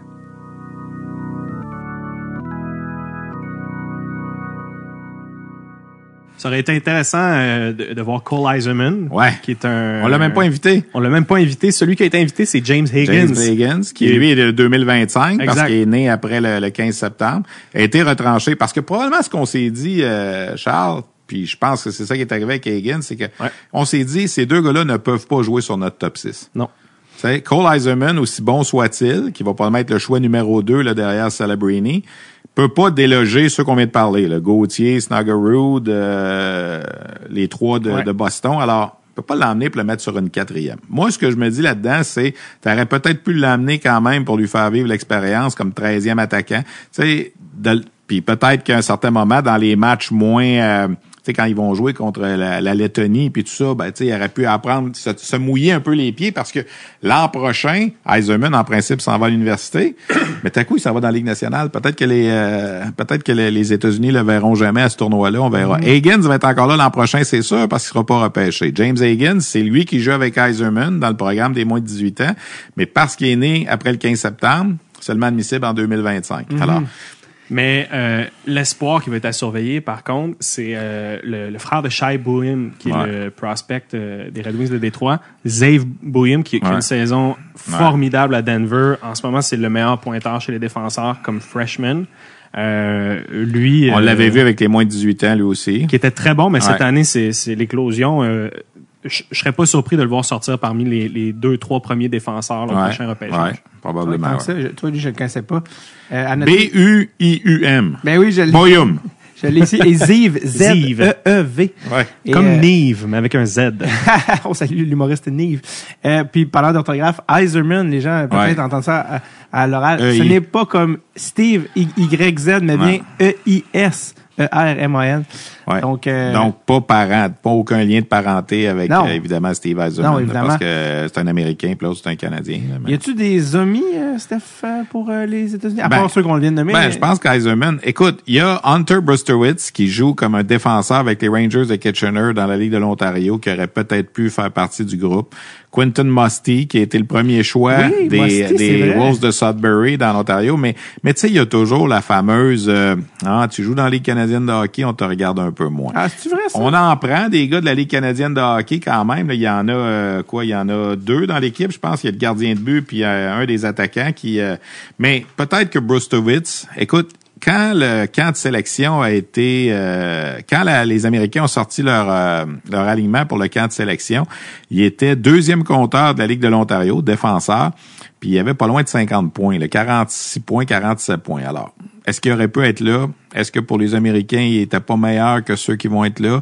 On s'est peut-être dit, ouais, Brostowitz, est bon pour le corps, le- jouer le corps arrière sur le power play, sur l'avantage numérique. On a déjà Hudson. Alors peut-être que c'est ce qu'on s'est dit. Rôle. Mais c'est peut-être les, peut-être les gars qui ont été oubliés un petit peu, là. Euh, je pense qu'on peut enchaîner avec, je sais pas si on dit équipe haute ou équipe hôtesse, mais la Suède. La Suède. Euh, On peut dire la Suède. ouais, c'est ça. Ouais. Euh, qui est, ben, qui est, c'est ça, qui est les- la- le mystère de la Suède. Moi, je me tente pas là, de savoir euh, qu'est-ce qu'ils vont, qu'est-ce qu'ils vont être cette année. Euh, on est rendu à la Suède, Charles, le temps de. Oui, j'avais, j'avais assumé. Je me préparais à Ouais. l'œil noir.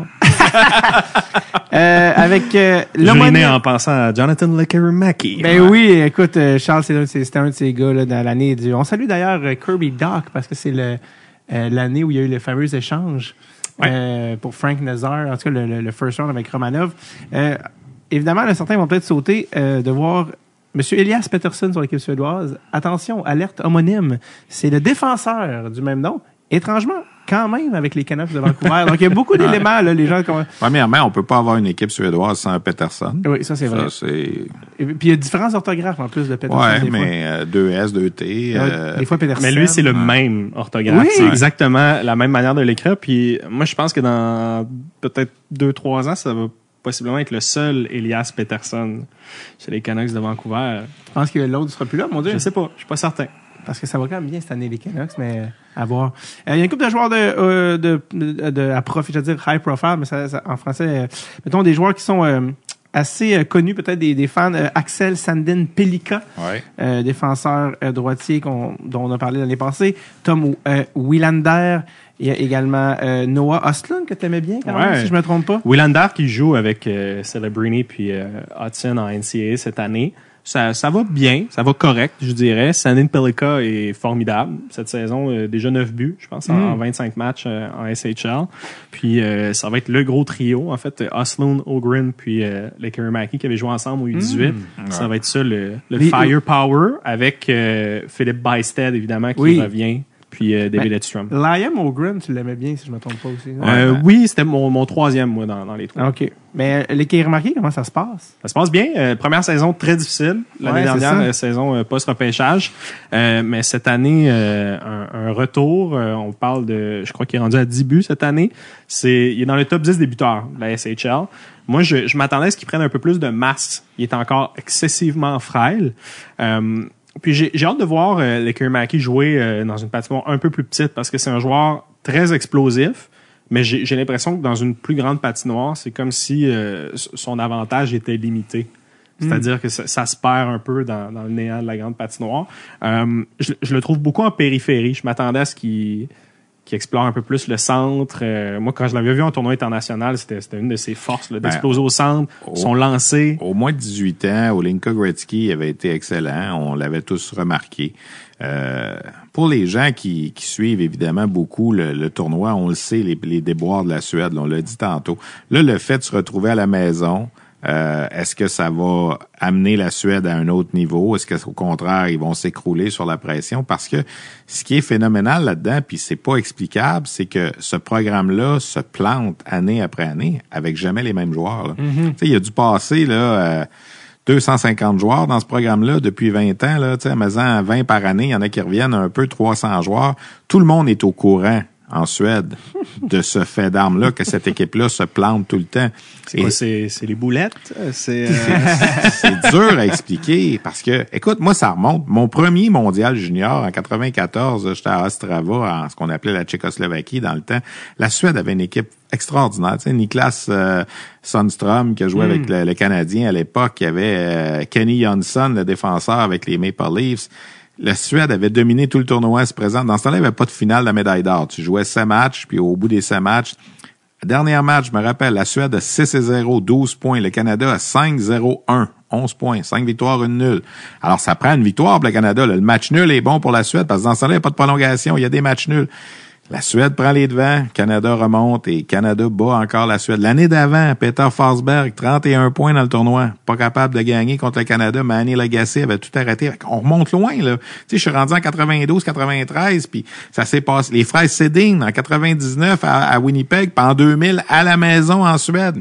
Pas capable de gagner non plus, tu sais. Alors, t'as une médaille d'or en 40 ans, c'est inexplicable. Je rappelle que les Suédois représentent 10 des joueurs Ben oui. nationaux. C'est énorme. Là. On parle d'un pays de 10 millions de personnes. Je t'ai parlé des Cédines en 2000. En 2014, la dernière fois que le tournoi était en Suède, on était prêt, là. C'était à Malmö. C'est quand même une belle ville dans le sud de la Ouais, Suède, tout près de Copenhague. Puis on était prêt pour la fête, la finale Finlande-Suède. La Finlande gagne le match. Il y avait 12 000 chandails jaunes dans l'aréna, là. Tu sais, je veux dire, tout le monde prenait. Puis on n'est pas capable. C'était Philippe Forsberg, là. C'était l'année de Philippe Ouais. Forsberg, notamment, tu sais. Alors, on a beau regarder les noms, là, puis essayer de dire euh, les. Kerimaki devraient jouer plus à l'intérieur, puis Oslund, puis Ogren, puis tout ça, puis je veux bien, là, mais on va-tu être capable mentalement de battre cette espèce de, de curse-là de, qu'on n'est pas capable. C'est, je te rappelle, une médaille d'or en 42 ans. Là. Le châtiment suédois. Cette année, moi, je les vois pas gagner. Je trouve pas qu'ils ont l'équipe pour Non, euh, mais gagner. Peut-être, peut-être qu'ils vont nous surprendre. Bon, ils vont, je pense que le podium, c'est visé, c'est, on peut viser le podium. Ouais, absolument, Ouais. absolument, mais ce sera pas gagné. euh, En principe, Canada-États-Unis meilleur. En principe, Ouais. sur, sur le papier, là, tu sais. Ça mais- prend juste, ça prend juste qu'on le mentionne pour que la Suède gagne dans un. Les, euh, les frères Avlid avaient été très bons euh, au tournoi des U18. Euh, Ouais. Je pense que c'est lui qui va être dans les filets gardien, aussi. ouais. Je présume qu'il est le seul non repêché. Les deux autres sont repêchés, mais Ouais. je pense que ça va être euh, Hugo Avlid qui va être dans les filets. Puis, puis pour compléter, excuse-moi, là, tu sais, la séquence est terminée, là, mais tu sais, pendant 13 ans de suite, t'es 4 et 0 dans la phase préliminaire. 52 victoires, zéro défaite, Mhm, C'est incroyable. une médaille d'or. Mais ouais, je sais, c'est, c'est indescriptible. Euh, y a-tu des, y a- tu, tu veux avoir la réponse à ça? Moi, je dis toujours, si j'avais la réponse à ça, je serais quelqu'un de très riche. là. Oui. Ouais. C'est peut-être le, le phénomène des, des Leafs de Toronto. euh, C'est pas, c'est- C'est-à-dire excellent en saison, puis en séries éliminatoires, on n'est pas capable d'ajuster notre style de jeu.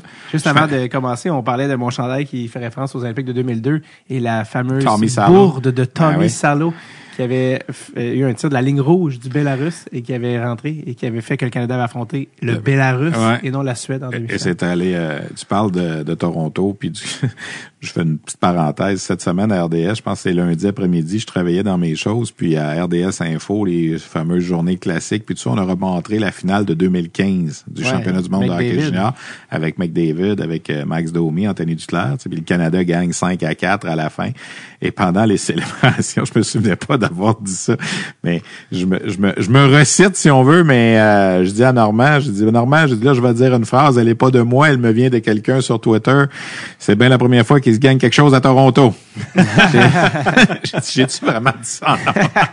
les, les paroles restent aussi, c'est pas juste les écrits quand tu réécoutes le, match, là, puis, euh, mais c'était, drôle parce que tu réalises, quand tu regardes ça avec le recul, les joueurs, les, les deux gardiens russes, c'est Chesterkin puis Sorokin, qui sont tous les deux avec les, les Islanders, les Rangers, qui étaient là en 2015, puis tu regardes des joueurs, tu dis, ah, eux autres, ça a pas fonctionné, tu sais, Zach Fucale est jamais devenu le, le gardien qu'on pensait, pourtant, c'est lui qui a gagné la médaille d'or cette Ouais. journée-là, tu sais, puis, euh, euh, mais bon, Max Domi avait été extraordinaire, McDavid, évidemment, qui avait 17 ans, mais c'est ça qui est le fun, des fois, de, de replonger dans le souvenir de, de ce tournoi-là. Je ferme la parenthèse. Euh, euh, moi, je- on vit pour tes parenthèses. euh, Ah non, Euh, y avait-tu quelque chose à parler de ça? t'allais dire, Euh? J'allais dire, c'est euh, peut-être le joueur qui va manquer le plus à son équipe, c'est Mm. Léo Carlson, Ouais, qui, ouais. Ah, mon été, Dieu. euh, qui aurait été une pierre angulaire.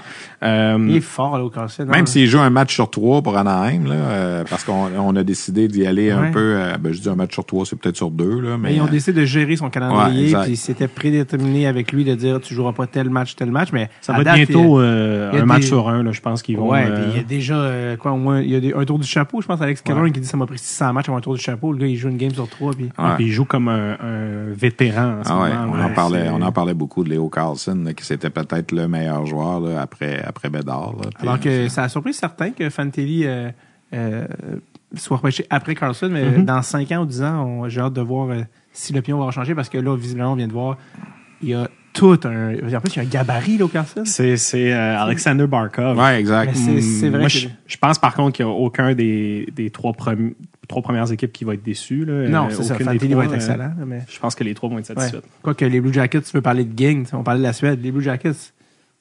La gangrène. Columbus Blue Jackets. Qu'est-ce qui se passe avec cette équipe-là? Autre dossier dans n'ont lequel on ils ont n'embarquera pas battu les sabres 9 à 4 hier. Là. Ouais, ouais. euh, là, ça. euh, le gars qui porte un chandail des sables. là, ça- depuis qu'ils ont rappelé Ken Johnson, ça va bien. Ouais. C'est ça. Il y avait-tu quelque chose à rajouter à la Suède? Euh, oui, moi, c'est un, un, un joueur wild card, qui est Oh, un oh. espoir des Hurricanes, c'est Félix Ungersorum. Moi, je pense que ça va Quelle être position? C'est un ailier. Ça va être un ailier droit pour le club. Donc, moi, c'est c'est mon, mon, mon cheval noir. Ah oui, ben on, on l'observe. Rappelle-moi son nom. Félix Ungersorum. Je te le laisse. Un autre que Steph Thalès. Ben, c'est ce qui nous amène nos rivaux euh, naturels des Suédois, la Finlande. Ouais. Hein, je collé sur eux, qui euh, étonnamment sont gamers, les Finlandais. hein. Ils sortent des performances. des Tout ou fois. rien. Ben, c'est ça, eux La sont, Finlande, c'est souvent ça. très... Tu te bats pour la médaille d'or, l'année d'après, tu finis huitième. Tu gagnes une médaille d'or, l'année d'après, tu finis sixième.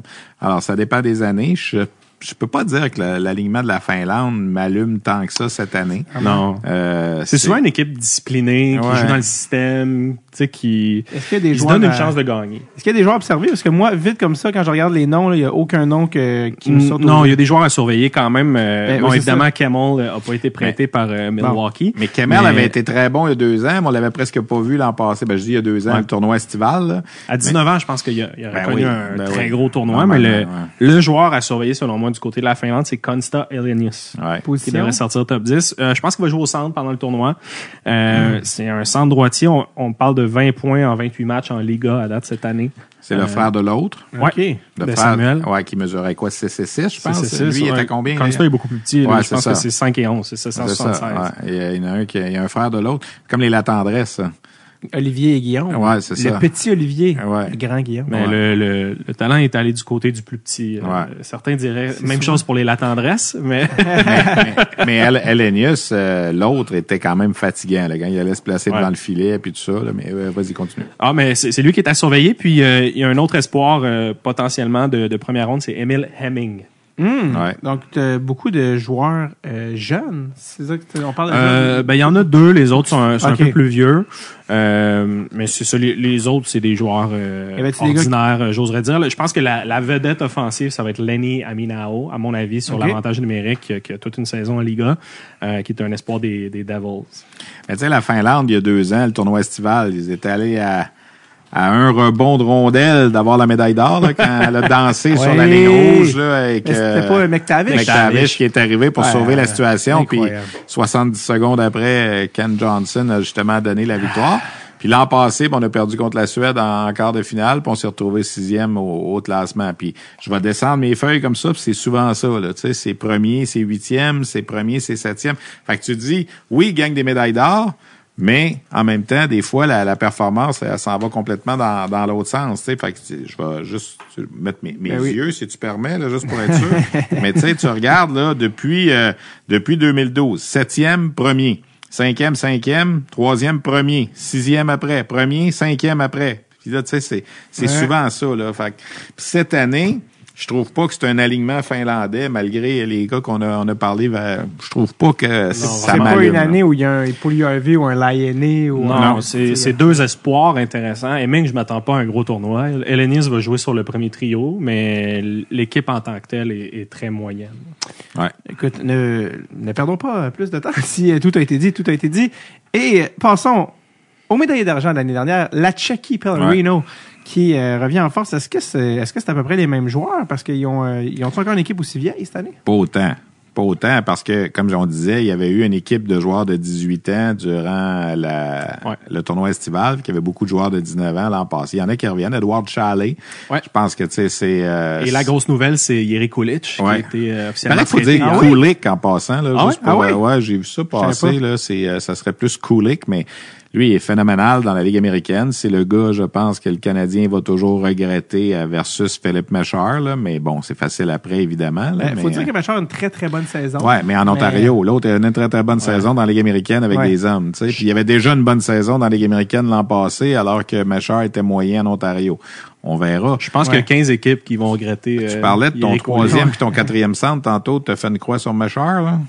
Euh, non, moi, je, je, je le mets à l'aile. Ah, tu le mets à l'aile? Ouais. OK, mais... Il est plus allié, Machar aussi, je dans le pro. Il, il joue au centre, euh, puis tu sais, c'est un gars qui est mobile, qui est capable de transporter la rondelle. Fait qu'au centre, c'est intéressant, Ouais. mais à long terme, je le vois à l'aile. Mais restons avec les Tchèques. là, C'est sûr Ouais. que l'addition de Kulik, là, ça, c'est... euh, C'est la- une injection, c'est ouais. potentiel premier pointeur du tournoi, là, dépendamment comment les Tchèques vont aller. En tout cas, il va, il va Ouais. se battre pour ça, là. Je pense qu'il manque un peu de, de relance. Tu sais, la, la, la perte de David Yerichek va se sentir. Son Ouais. Frère joue cette année, Adam là, ouais. qui a été euh, qui a été blessé en fait euh, au, euh, à l'automne. Donc, euh, je je suis content de, de le voir là.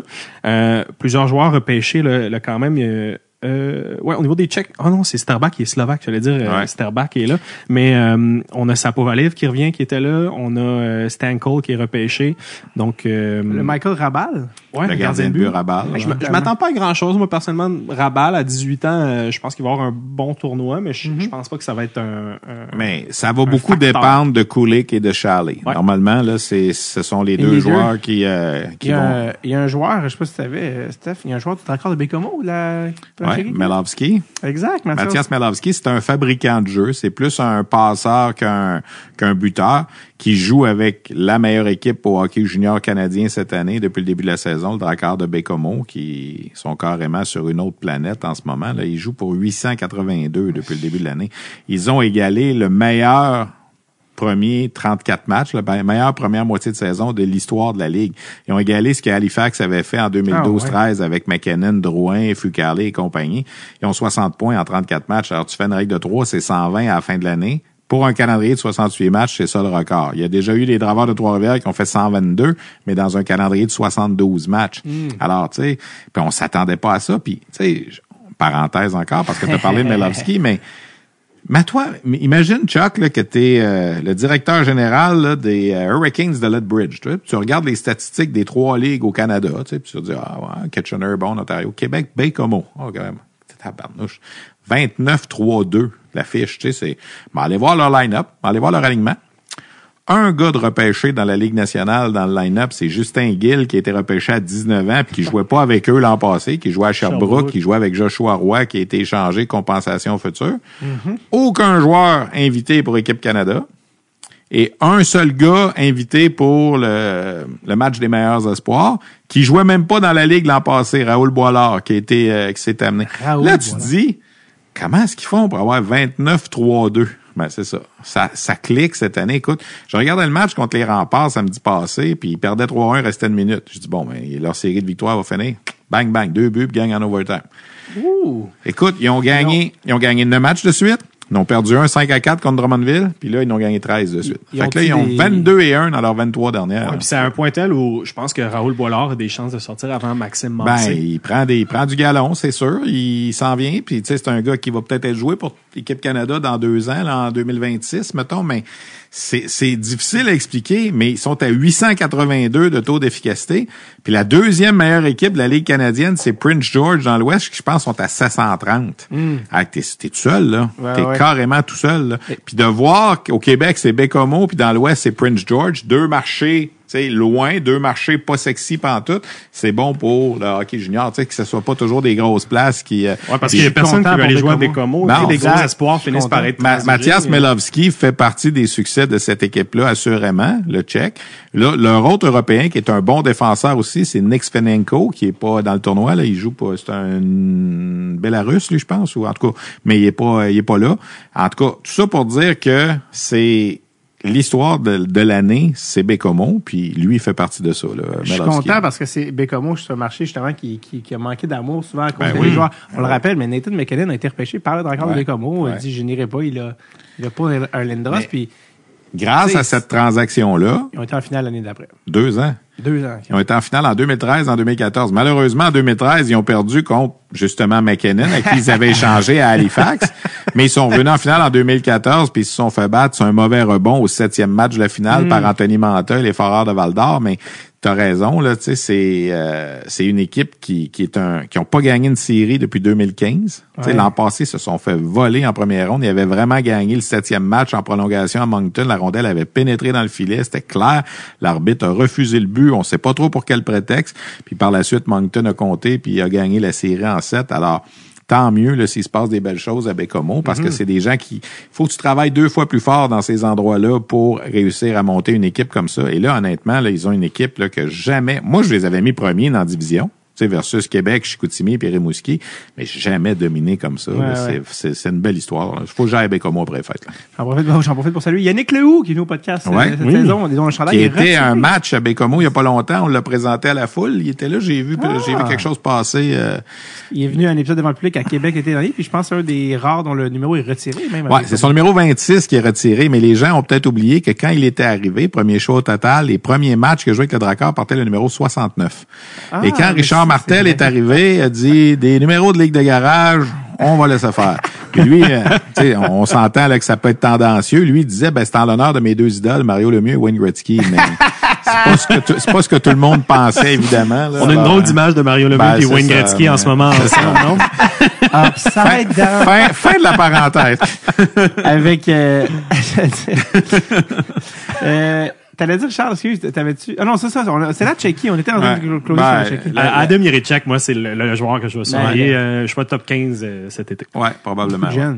Euh, génial. Est-ce qu'il y a quelque chose à dire sur la Slovaquie, Il y a Charles? beaucoup Oui. de choses à dire sur la Slovaquie. Euh, pour moi, la Slovaquie est une meilleure équipe que les Tchèques cette année. Oh! Euh, Sans euh, Juraj Slavkovski. sans Juraj, sans Simon Nemec Ouais. aussi, ça, ça, ça fait très, gros, très hein.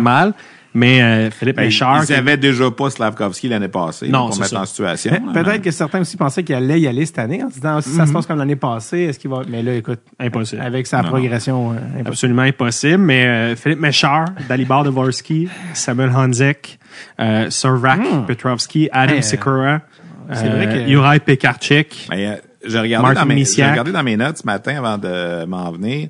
Ils ont 10 joueurs repêchés dans la Ligue nationale. Ils n'ont pas eu ça dans une équipe depuis 2004-2005. là. Alors, c'est... euh, C'est sans compter les deux en plus qui Ouais. Puis euh, un très bon défenseur en Sturback. Ils ont un jeune de 16 ans aussi que j'ai hâte de voir, euh, Radivojevic. Mais le, le plus important pour moi, c'est le gardien de but, c'est. Gajan. Oui, qui, a, qui a été repêché Deuxième avant Fowler. Qui a été le premier Ouais. gardien de but Ouais, sélectionné. Deuxième euh, ronde. Au début de la deuxième ronde, Chicago. 33. Ouais. Mhm. Anecdote, anecdote là-dessus. Euh, sur la liste de Chicago, c'était euh, Ethan Gauthier qui était comme le, Ah! le gars qui aurait dû sortir là. Puis quand c'est venu le temps de faire le choix, là, ils ont vu qu'il n'y avait pas de gardien de sortir encore. Ils ont dit, je pense qu'ils pensaient que peut-être le gardien sortirait en première ronde. Ils l'avaient comme, tu sais, les gardiens, tu mets ça sur une liste à Ouais. part, tu sais. Puis finalement, ça s'est un petit peu obstiné à la table des Blackhawks, de ce que j'ai compris. Et Gauthier a pas été repêché, sorti deux, trois rangs plus tard avec Tampa Bay. Et Gaillan est devenu le, le choix des, des Blackhawks. Puis les gardiens de but après sont déboulés. Ouais. là. Il y en a eu tout plein en, ça. en- en deuxième ronde. Mais pour moi, c'est c'est le joueur qui va être le plus important pour euh, la Slovaquie. Euh, je pense qu'on va avoir un, un bon power play. Puis euh, le deuxième gardien de but avait été invité au camp du Canadien cet été, Samuel Urban. Tiens, tiens. Ouais. Ouais. Donc il jouera pas, mais écoute. euh, On sait jamais. hein, peut-être jouer un match, hein, ouais, c'est ça. Ouais.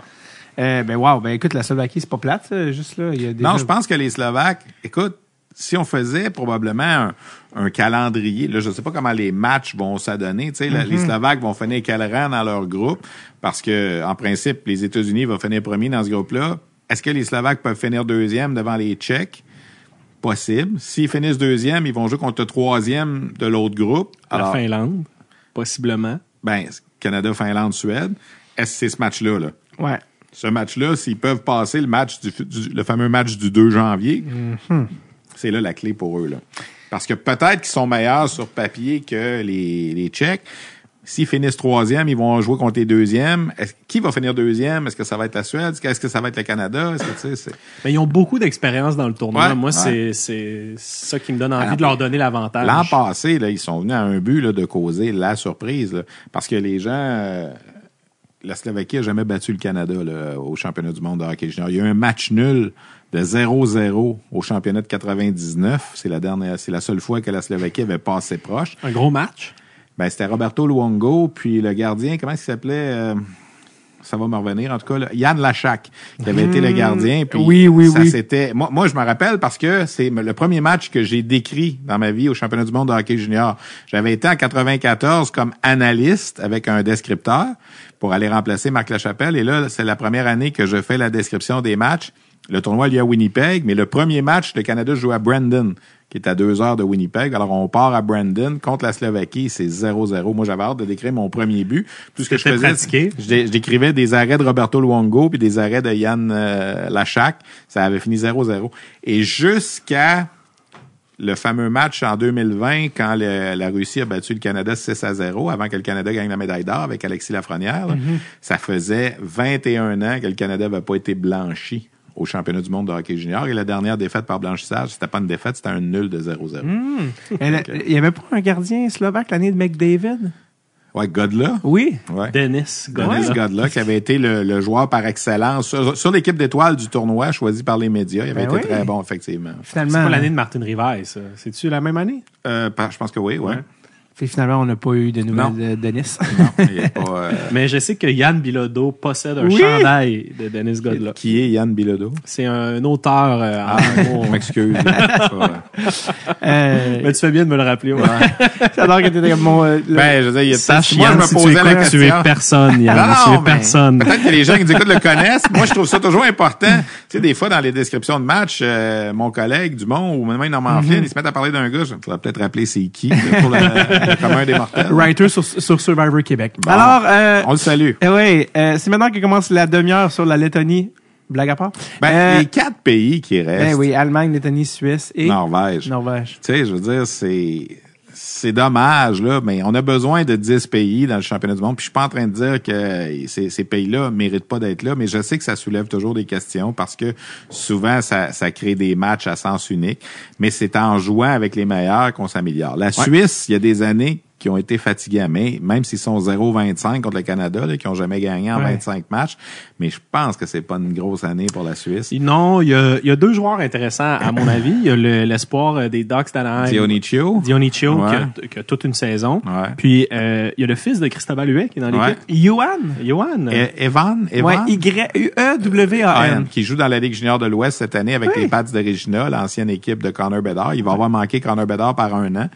Qui est, qui est un Français, mais qui est né en Suisse. En tout cas, qui a de descendance française. Cristobal était français. Mais, Double citoyenneté. pour mais, lui. mais tu sais, il reste que il y a pas grand-chose avec la Suisse Non. cette année. Euh, Bixel est pas là. Tu sais, si Liam Bixel avait été là, déjà, ça aurait été, il aurait pu participer à son troisième tournoi. Il est pas là. C'est un gars qui a été repêché en première ronde par Dallas. Euh, je regarde la Norvège. Oublions ça. là. Si tu veux nommer des gars, nomme-en. Il y a un espoir. non, mais il y a un espoir qui vaut vraiment la peine. Par contre, qui lui va sortir top 15 cet été, c'est Michael Branseg Nygaard. Ouais, mais il va jouer tout seul. Ouais, David il- l'année passée, il jouait tout seul aussi. Tu sais, les gens demandaient quand le Canadien l'a repêché. Oui, on l'a vu avec l'Autriche, mais il a fini le tournoi à quoi? Moins 7, moins 8? Est-ce que ça veut dire qu'il était pas bon à cause de ça? Ben non, tu joues avec personne. C'est, c'est ça Ouais. qui est dommage un peu pour ces joueurs-là. C'est... Ouais. euh, C'est de les voir patiner, c'est de voir leurs habiletés. euh, mais, mais dans un contexte perdant, dans un match où plus souvent qu'autrement, tu tires de l'arrière 6 à 0, tu touches à peu près pas à rondelle. Je sais dur, pas, j'ai de la c'est dur. misère, Dans ces équipes-là, euh, je pense que c'est l'Allemagne qui va être euh, l'équipe la plus intéressante parce Ouais. qu'ils ont beaucoup de joueurs qui jouent professionnels. En fait, je pense pas que ça va être une grosse équipe, mais je pense que c'est l'équipe qui va se, se tenir le plus. Wow. Mais tu sais, si on peut, on peut les regarder et les passer un par un. Mais tu sais, cette année, en tout cas, je savais que ça serait un sujet là, quand on sais, moi, ça me dérange pas, tu sais, mais c'est pas des équipes que je me comment je dirais là, que je m'épanche dessus à Non, ben chercher, ben puis à trouver, puis à gratter, puis tout ça, tu sais, parce que c'est, tu sais, puis l'année prochaine, c'est le Kazakhstan qui va monter, qui va remplacer l'équipe qui va terminer au dixième rang cette année pour le tournoi à Ottawa l'an prochain. Ça risque d'être un peu la même chose. Ouais. C'est toujours la question. Tu sais, le Kazakhstan a gagné cette année avec 12 joueurs nés en 2005. Parce que quand tu veux gagner le groupe B pour monter dans le groupe mondial, la stratégie, c'est on va se prendre le plus de gars de 19 ans possible pour essayer de gagner. Mais là, tu gagnes avec ces gars de 19 ans-là, puis tu arrives l'année d'après, il n'y en a plus un qui est là. Si par contre, tu prends plein de gars de 17 ou 18 ans en te disant je veux gagner avec eux pour qu'ils soient là l'an prochain, ben là, l'équipe est trop jeune puis arrive, arrive pas à gagner. Est-ce que la Fédération internationale devrait pas, puis c'était souvent une question qu'on a parlé dans, dans nos euh, quand on était sur place, est-ce que l'équipe qui gagne le tournoi début décembre pourrait pas s'en venir tout de suite la même année? Dans le groupe mondial? Tu sais, le Kazakhstan vient de gagner là, la semaine dernière en Hongrie. Là. En fait, ça a fini euh, le, le 15 décembre. Est-ce que cette équipe-là pourrait pas s'en venir tout de suite au championnat du monde avec les mêmes joueurs qui viennent de gagner? Avec du momentum, Exact. avec euh, Exact. t'as- t'as une motivation supplémentaire. C'est ça. Tu sais, tu sais que. Puis là, tu pourrais te dire à cette équipe-là, ben, même si tu prends plein de gars de 19 ans, ils vont être encore admissibles là, dans, dans trois semaines à jouer au groupe mondial. Je Puis sais pas. Peut-être que David Reinbacker aurait joué pour l'Autriche en se disant Ah, ben, la semaine suivante, je peux jouer au championnat mondial junior. Ben oui, parce que tu regardais, là, c'était l'Autriche qui était là avec la France, c'était la France, le Danemark, l'Autriche, la Hongrie, le Japon. Est-ce qu'une de ces équipes-là qui avait s'était mis avec plein de joueurs de 19 ans en se disant Hey, si on gagne, on s'en va en Suède pour le gros championnat du monde? Peut-être que ça pourrait être une solution. Ouais, je passerai quelques minutes par contre sur Oui. euh, l'autre équipe, celle qui, qui n'est pas présent euh, au tournoi. C'est euh, présenteux, pardonnez-moi. Russie- la Russie. La Russie, on dirait que j'aurais passé quelques minutes juste pour euh, Ben, saliver. Qui, Euh, qui sont les joueurs qui... euh, Matvei Mishkov, Mishkov. Oui, Ivan évidemment. Miroshchenko. Euh, je pense que Yurov était, était plus disponible. Je pense qu'il est trop vieux. Euh, Daniel Bout, Dimitri Simachev, Artem Duda, euh, Anton Silaev, qui est un, un espoir de premier plan là, pour le repêchage. C'est un, un défenseur de 6 pieds 7 pouces, mobile. Ça n'a absolument aucun bon sens. Davidoff. Euh, Davidov, donc euh, je voulais juste euh, vous nommer ces noms. Mais oui, qui sont des- Ceux, ceux qu'on manque. ceux qu'on manque. Non, mais c'est sûr, ce tournoi-là, il y a d'habitude, il y a cinq pays potentiellement qui peuvent gagner. Oui, les Tchèques, les Slovaques s'améliorent, mais tu sais, c'est Canada, États-Unis, Suède, Finlande, Russie habituellement. Ouais. Puis moi, je dis toujours, ben quand t'en as cinq, il y en a un de ces cinq-là qui passe pas la, qui rentre pas dans les demi-finales, tu sais, qui rentre Oui. pas dans il- le 4 jan- le 2 janvier, il y a toujours deux de ces cinq-là qui s'affrontent, puis ça, c'est toujours le gros match. Là, avec les Russes pas là, mais là, tu dis, normalement, Canada, Suède, États-Unis, Finlande vont être dans le carré d'as. Qui va jouer contre qui, on verra, mais si la logique est respectée, c'est ça. Fait que là, si t'es le Canada, tu veux pas finir deuxième dans ton groupe pour affronter les États-Unis en demi-finale. Tu veux pas les voir avant la finale, normalement. Tu sais, c'est l'importance, elle est là. Mais, tu sais, c- honnêtement, les amateurs, c'est dommage. On vit des années plates. on comprend qu'est-ce qui se passe avec le conflit avec l'Ukraine, mais c'est plate d'avoir un bon pays de moins qui est pas là. Ah, c'est euh, pour un Ivan Demidov, justement, qui est possiblement meilleur que Matvey Mishkov. là, c'est- Tant que ça. Ouais, ouais, c'est c'est tout un joueur. là. À voir si dans un an, on va être rendu ailleurs. Ou, Ouais. on va Il faudra même- voir le jour où le conflit sera réglé, Ouais. ou le jour où, si ça se règle bientôt, on le souhaite, comment on va réintégrer la Russie dans le groupe? Parce qu'il y a 10 pays, on dit toujours, il y en a un qui monte, il y en a un qui descend. Est-ce que l'année où on va réintégrer la Russie, il n'y aura pas de relégation, puis les deux qui vont finir cinquième dans chaque groupe? Vont descendre tous les Ouais. deux dans le, le groupe en dessous, c'est possible. là, mais Soit ça- ça, on envoie la Russie en relégation, torcher Non, ça pas de bon sens. la France. Ça pas de bon sens. Euh, parlant de Kazakhstan, quand tu as dit ça, ça m'a rappelé nul autre que monsieur Nick Antropov. Je sais pas si tu te souviens qui était. Ben oui, euh, le grand joueur repêché en première ronde par Toronto. Oui, exactement, numéro Ouais. 80. Euh, on arrive euh, au Aux moment. questions. Eh oui, les questions Patreon, euh, parce que je vous rappelle que le Patreon de Dress Tape est le multiverse de hockey par excellence, euh, parce que les épisodes sont d'avance, il y a des tirages, et surtout, il y a accès présentement à la prévente pour le 200e épisode de Dress Tape. On fait devant public. Chucky Pellerino, il sera, il y a un encan silencieux de Qui est l'invité? invité surprise. Ah, OK. Invité surprise. Si je veux y aller. Euh, mais toi, t'es sa guest list. OK. Toi, t'es sa guest list. OK. Fait Carte que, chouchou. euh, eh oui, exactement. que- quelle date? Le 15 février. Ah, le 2024. lendemain de ma fête. Ben non. Ben oui. T'es- T'es un gars de Saint-Valentin? Moi, je suis un Valentin. Comme Peter Svoboda, je te l'ai dit Ah, tantôt. Oui, c'est ça. Ben oui, là, je on parlait de nos, on parlait de nos dates de fête, euh, tout ça. Moi, c'était Zygmunt Palfi et Charles, c'était? Euh, Brandon Shanahan. Voilà. Ou sinon, mais j'avais dit Joël Bouchard. Oui, ça, c'était plus drôle. Je pense que ce que les gens veulent savoir, c'est Lucas Lessio. Vraiment. Ah, ok, parfait.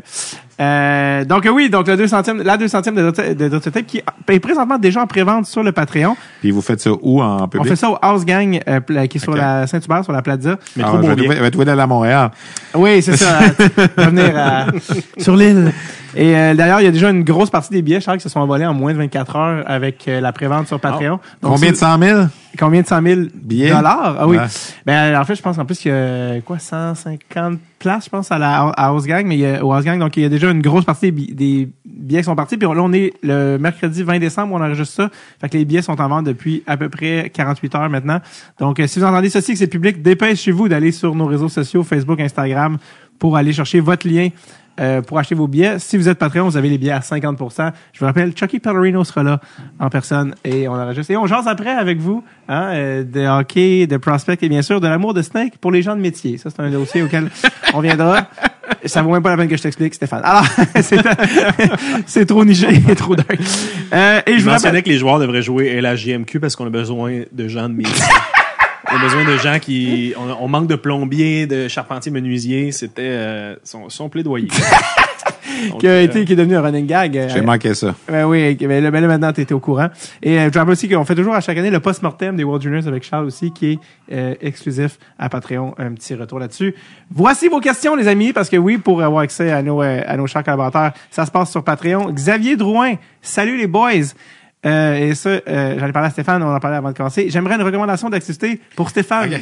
À je- Stéphane a dit que c'est sa quatrième fois en, en- en Suède. Ouais. Ben là, ce que je comprends, c'est que monsieur s'en va en Suède, c'est ça? Ben, c'est ça que je sais pas. C'est ça que je, c'est ça que j'ai l'impression. Ou est-ce que toi, tu as des habitudes quand tu vas en Suède ou à... Mais là, c'est pas, c'est-tu la première fois que tu vas dans cette ville-là? C'est la, la- cette ville-là, c'est la première, Première fois. fois, ouais, c'est le- cette ville-là, c'est la première fois. Je suis allé, c'est mon quatrième en Suède.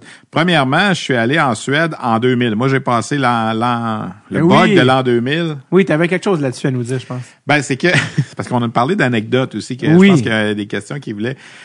On est à l'hôtel, ça- la ville, ça s'appelle Skellefteå, là, ça s'écrit. Ben oui. Skellefteå, là, Ouais. mais c'est Skellefteå qu'il faut prononcer. Ouais. Et là, c'est le fameux euh, décembre 99. Alors, on est tous à l'hôtel et il y a un bar, je me rappelle, dans l'hôtel, au troisième sous-sol qui s'appelle le Underbar.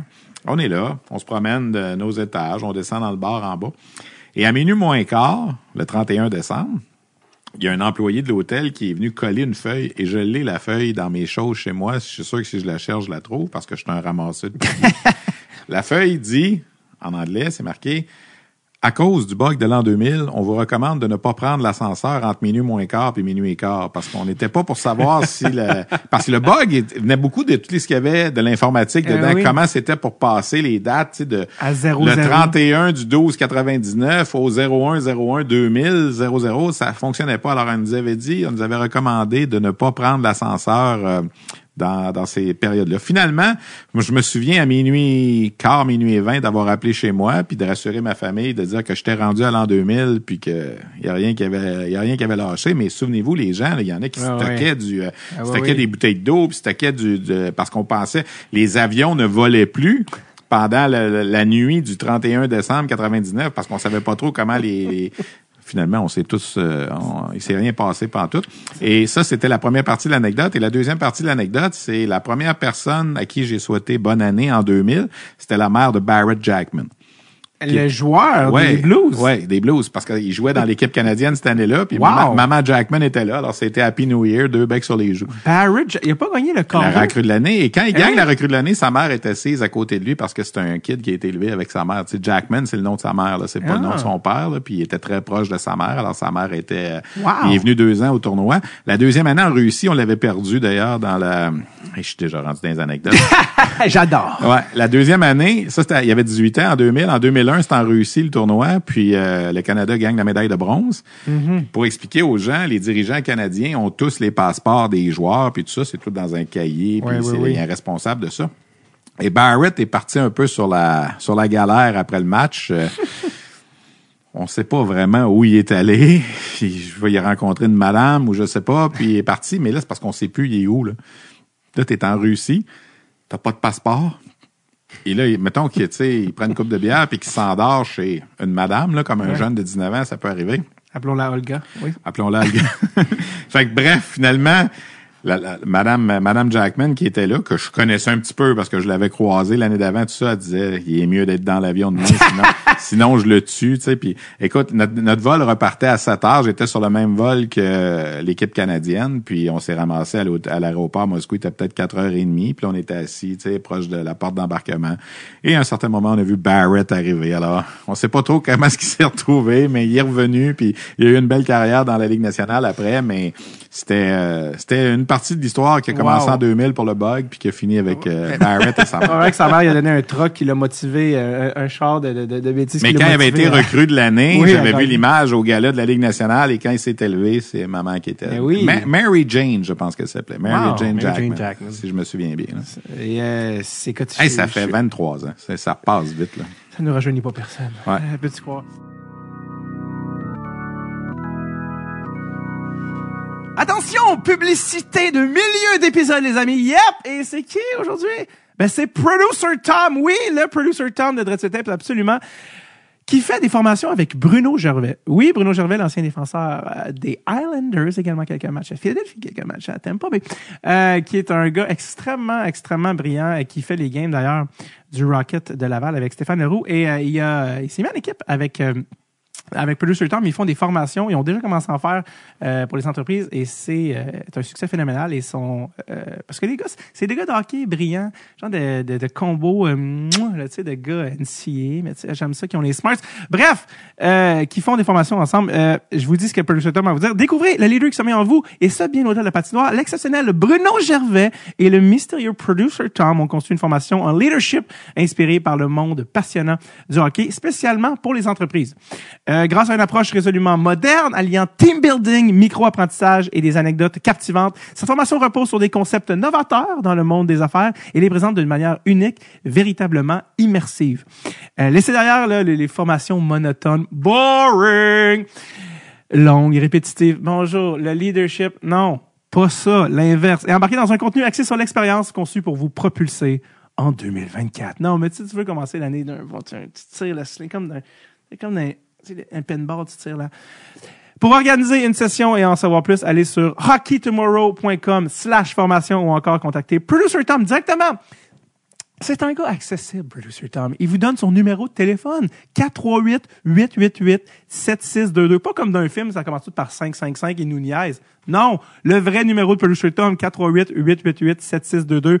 Appelez, texto, ou vous pouvez écrire par courriel tom at hockeytomorrow.com également. Les plages horaires sont limitées, donc dépêchez-vous. Les gars euh, sont déjà en train de faire des formations à droite à gauche. Écoutez, c'est Producer Tom. Il produit de tape. Bruno Gervais. Need I say more? Allez voir ça. Allez, on retourne à l'épisode.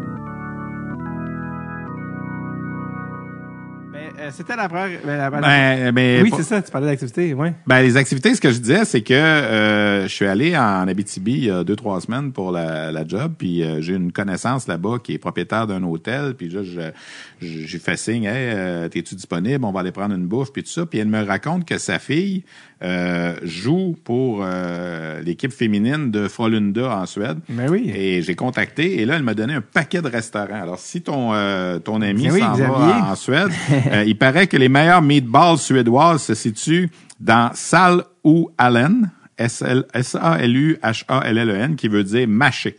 Et elle dit que si tu veux manger des meilleures boules suédoises, c'est là que ça se passe. Pour de l'italien, c'est Magazzino Pizza. Pour l'asiatique, Dubel Dubel.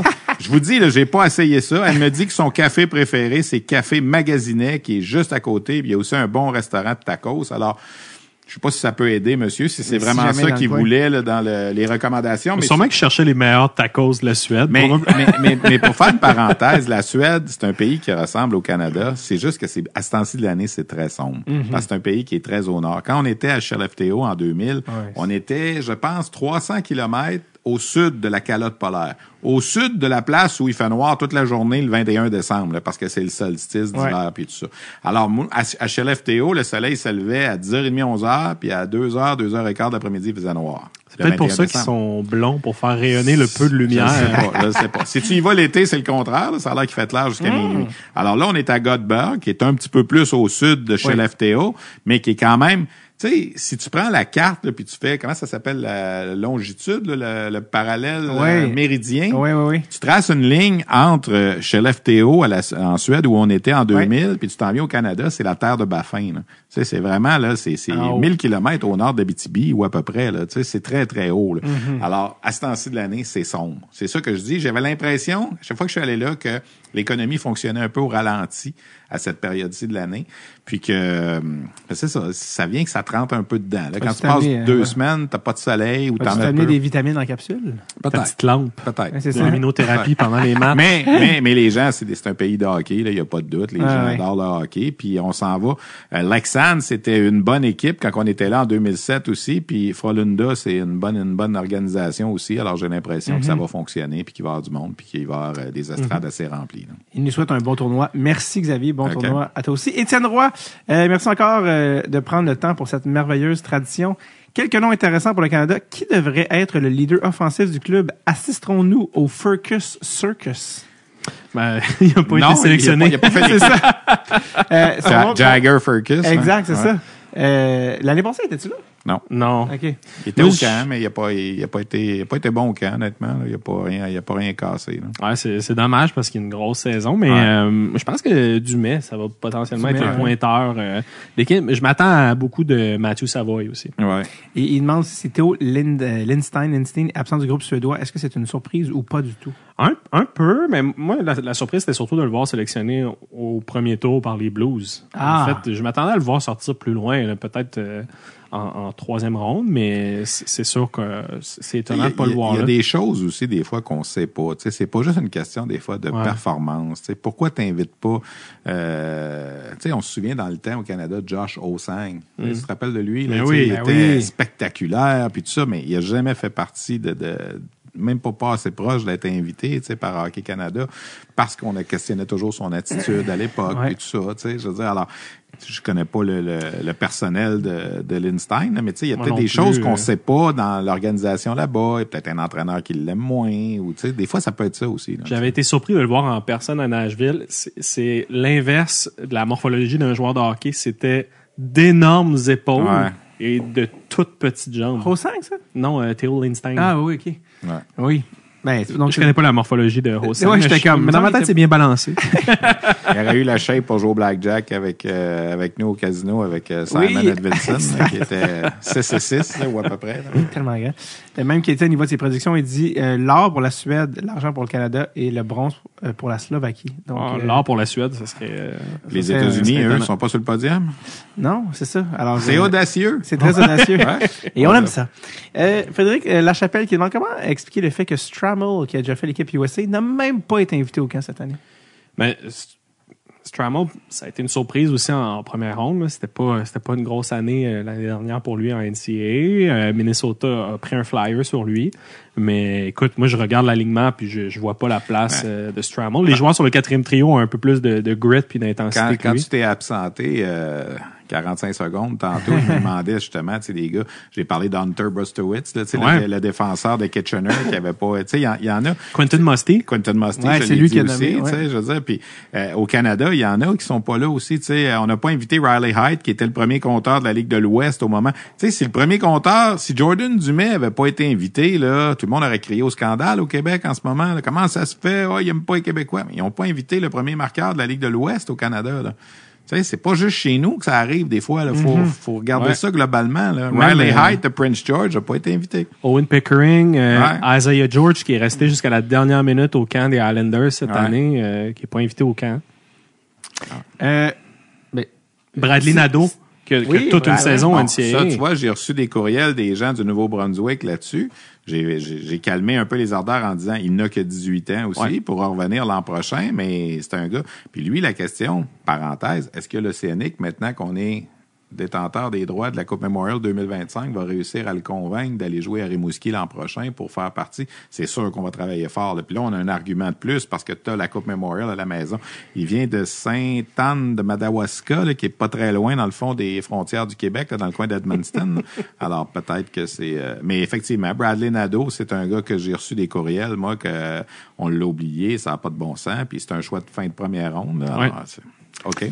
C'est super. Il y a Mathieu Derry-Vigneault euh, qui, euh, qui nous souhaite un bon tournoi. Merci. On a répondu par à ces questions. Le Celebrity, je pense que ça sera plus au centre qu'à l'aile à date. Ouais. Euh, Ouais. euh, Rousseau gagné partant. Euh, tout ça. Euh, je salue euh, également René Michel Bouffard qui dit mais, Bonjour messieurs, question un peu champ gauche. Quelle est votre opinion sur l'obligation des joueurs d'apporter le protège-coup? Croyez-vous que cela aurait dû être fait bien avant et sans, euh, sans nécessairement attendre une tragédie pour agir? Moi, je, évidemment, la tragédie, mais au-delà de ça, je trouve que ça look.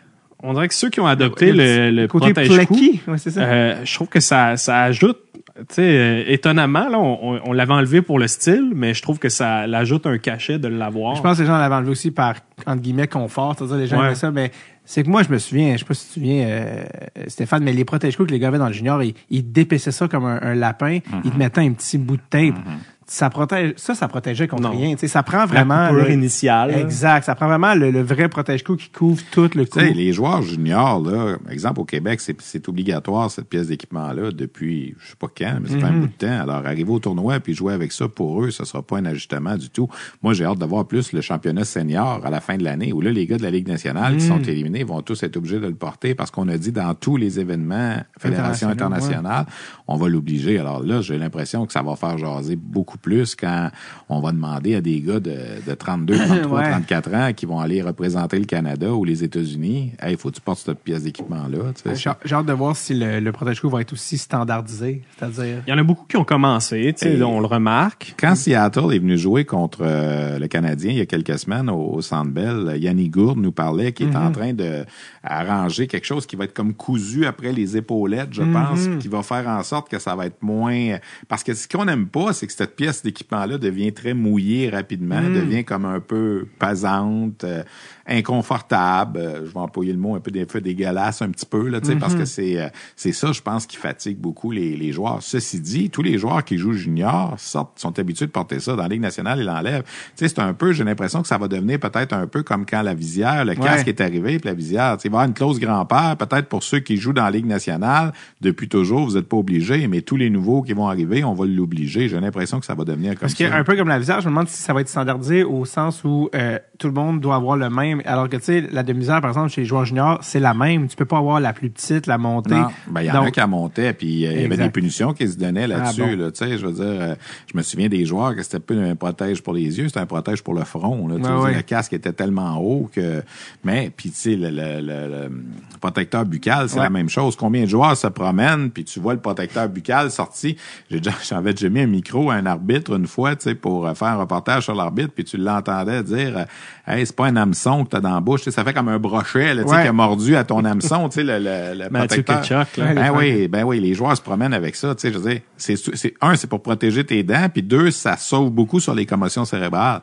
Tu sais, le fait de, de ta bouche reste en place quand tu reçois un coup, c'est, ça va éviter, tu sais. L'étape suivante, puis évidemment, ça va être très long à, à cause de l'outil marketing que c'est, mais le- la, la visière complète au niveau de la Ligue nationale, pourquoi pas? Tu sais, je veux dire, Pas sûr, ça, ça va venir. je, pense pas parce qu'on veut voir le visage. C'est plus facile de vendre le sport quand on voit des visages, mais disons, cette semaine, euh, Morrissey qui reçoit une rondelle au visage sort Ouais. enseignant. Euh, tu, tu penses à un Noah Jolson dont la carrière a pratiquement été compromise. Euh, tout ça pourquoi? Pour Brian voir, Berard, Chris Pronger. voir un peu mieux, juste, sais, à, à juste mon de avis. voir, euh, juste de voir les joueurs encore embarqués sur la patinoire pendant la période d'échauffement, pas de casque.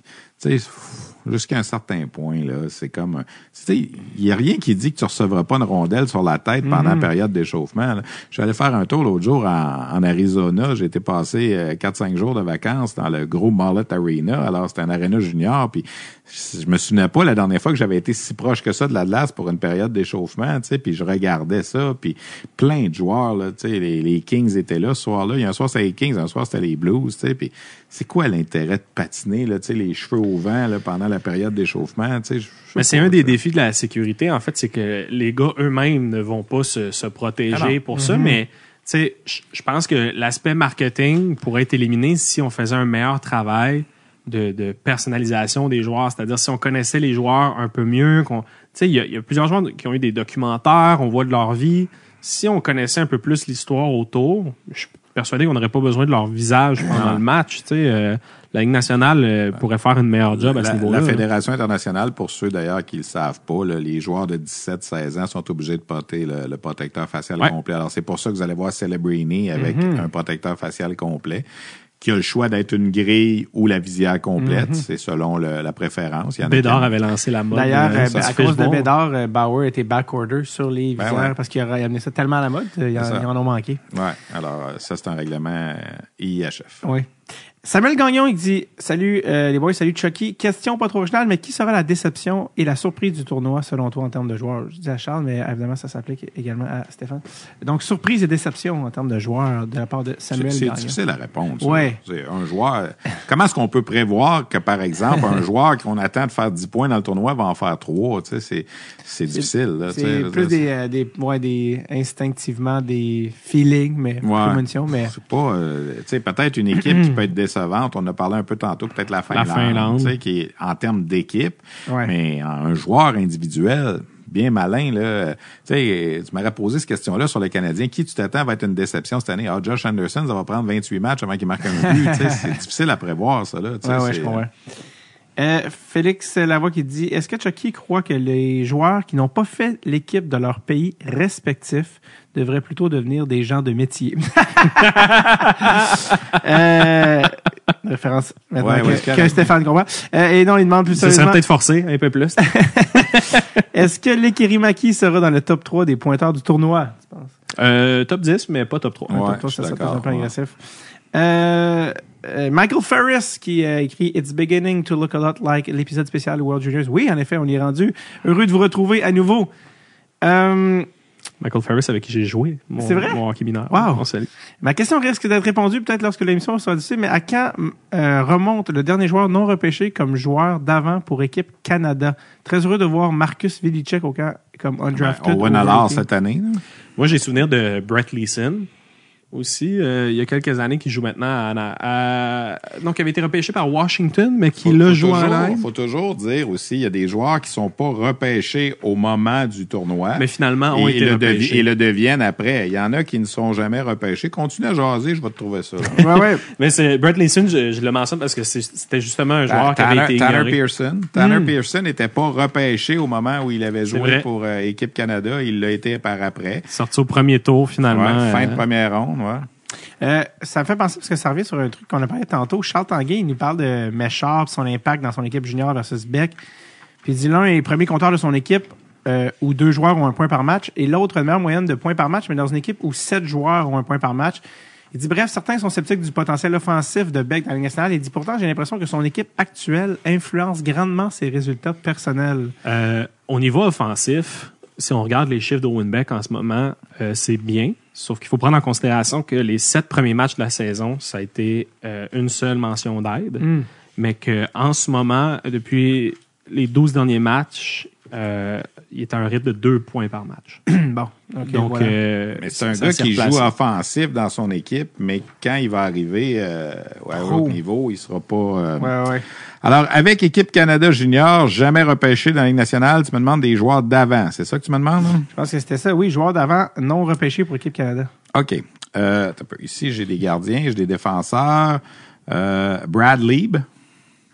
Brad, Brad Lieb, qui a joué pour Équipe Canada Junior en 90. Il avait signé avec Vancouver, n'était pas repêché. Euh, Andy Schneider, Mike Keane. Ah été- Keane. Mike Keane, qui avait signé avec les Canadiens, mais qui n'était pas repêché.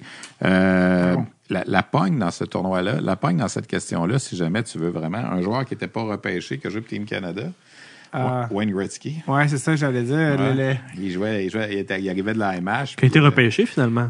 Non. Non? Il a pas jamais. jamais été non, non, repêché, il a joué dans la. MH et la MH Euh. Il y en a d'autres qui, au moment, dernièrement, là, ceux qui ont joué dans l'équipe, qui n'étaient pas repêchés au moment, mais qui ont été repêchés après avoir joué. Brett Leeson, tu avais raison, 2019, qui a été repêché par Washington par après en deuxième ronde. J.C. Lepon, Oui. qui a été repêché par Winnipeg après. Tanner Pearson, que je mentionnais, qui avait été un choix de première ronde de Los Angeles.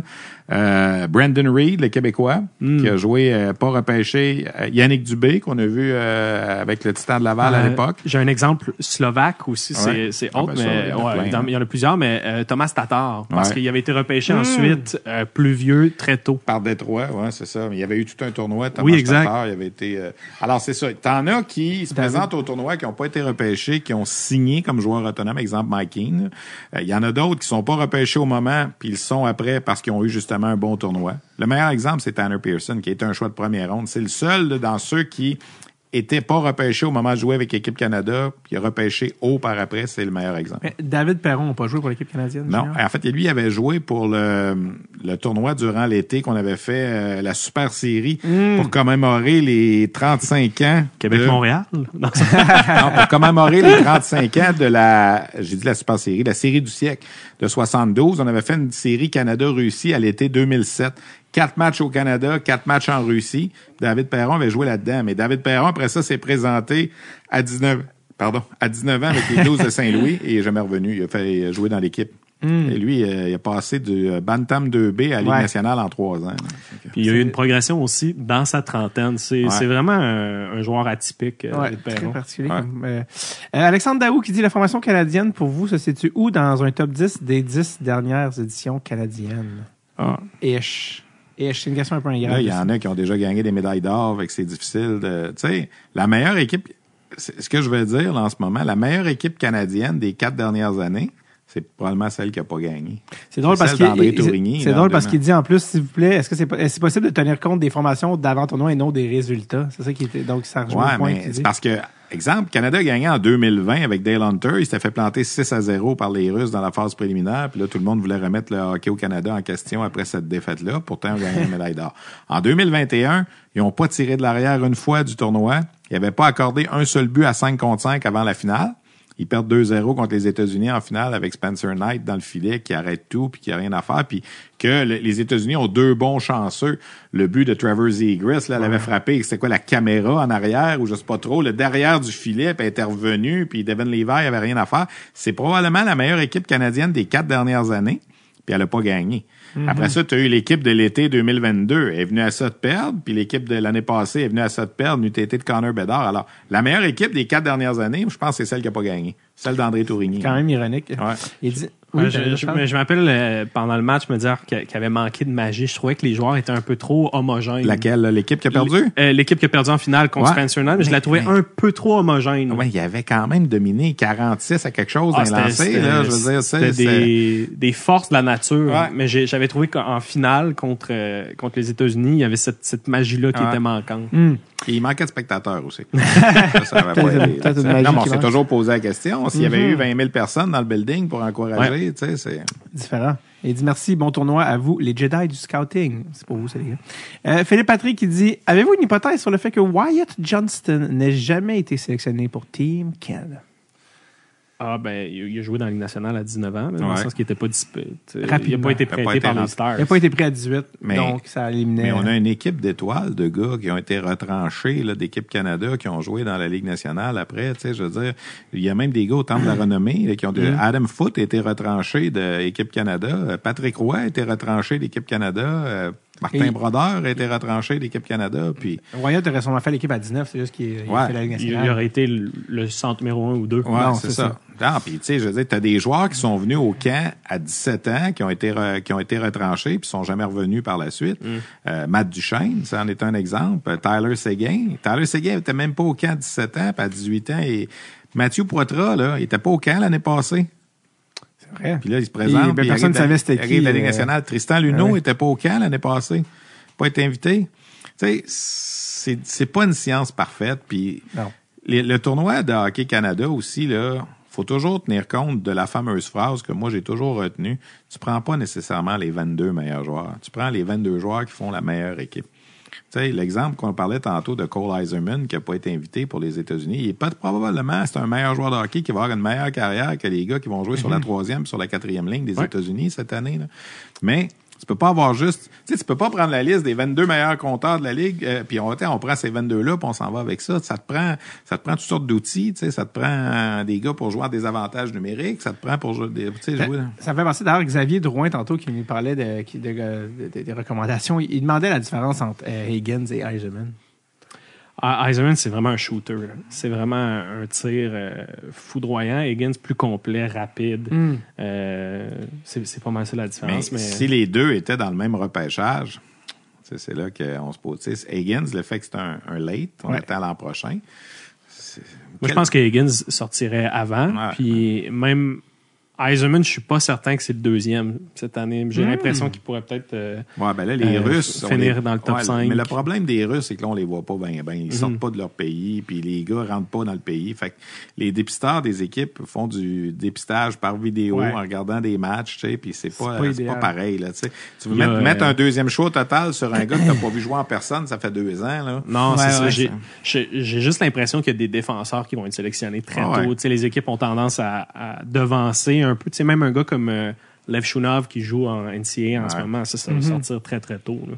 Je vais, je vais, euh, poser les questions à Stéphane avant de le laisser partir. Il y en avait des plus précisément pour Stéphane. euh, qui, euh, Olivier Hamilton qui dit J'aimerais entendre l'histoire la plus abracadabrante de Stéphane qui lui soit arrivée au championnat du monde junior. Je me suis perdu une fois dans Helsinki. Euh, Avec Barrett Jackman? non, Non, pas avec. Barrett Jackman. Avec la mère de Ah, Barrett non, C'était pas de rumeur, là. C'était- deux becs sur les joues. C'était deux becs sur les joues pour bonne année. En 2004, j'arrive à Helsinki. Je suis seul cette année-là parce que RDS, on a décidé qu'on faisait la description en studio. Alors moi, on m'envoie là-bas comme reporter, tu sais, pour les entrevues, puis les reportages d'avant et d'après-match, tout ça, mais je ferai pas la description. Alors j'arrive à Helsinki, puis euh, je m'en vais à l'hôtel Radisson. C'est le 25 décembre. Euh, de l'aéroport à l'hôtel, je suis seul. Alors, on me débarque à l'hôtel Radisson, je vais porter mes valises et tout ça. Et là, je veux aller à l'aréna tout de suite parce qu'évidemment, on n'est pas à l'époque où l'Internet est beaucoup développé. Puis là, ça me prend les notes, ça me prend les alignements. Fait que là, il faut que tu ailles à l'aréna dans la salle de presse, aller ramasser les, les photocopies, tu sais, pour préparer tes choses, puis tout ça. Fait que je prends un taxi, puis je m'en vais à, à l'aréna à Helsinki. La pratique du Canada est à 3 heures de l'après-midi le 25 décembre. Je ramasse mes papiers, puis tout ça.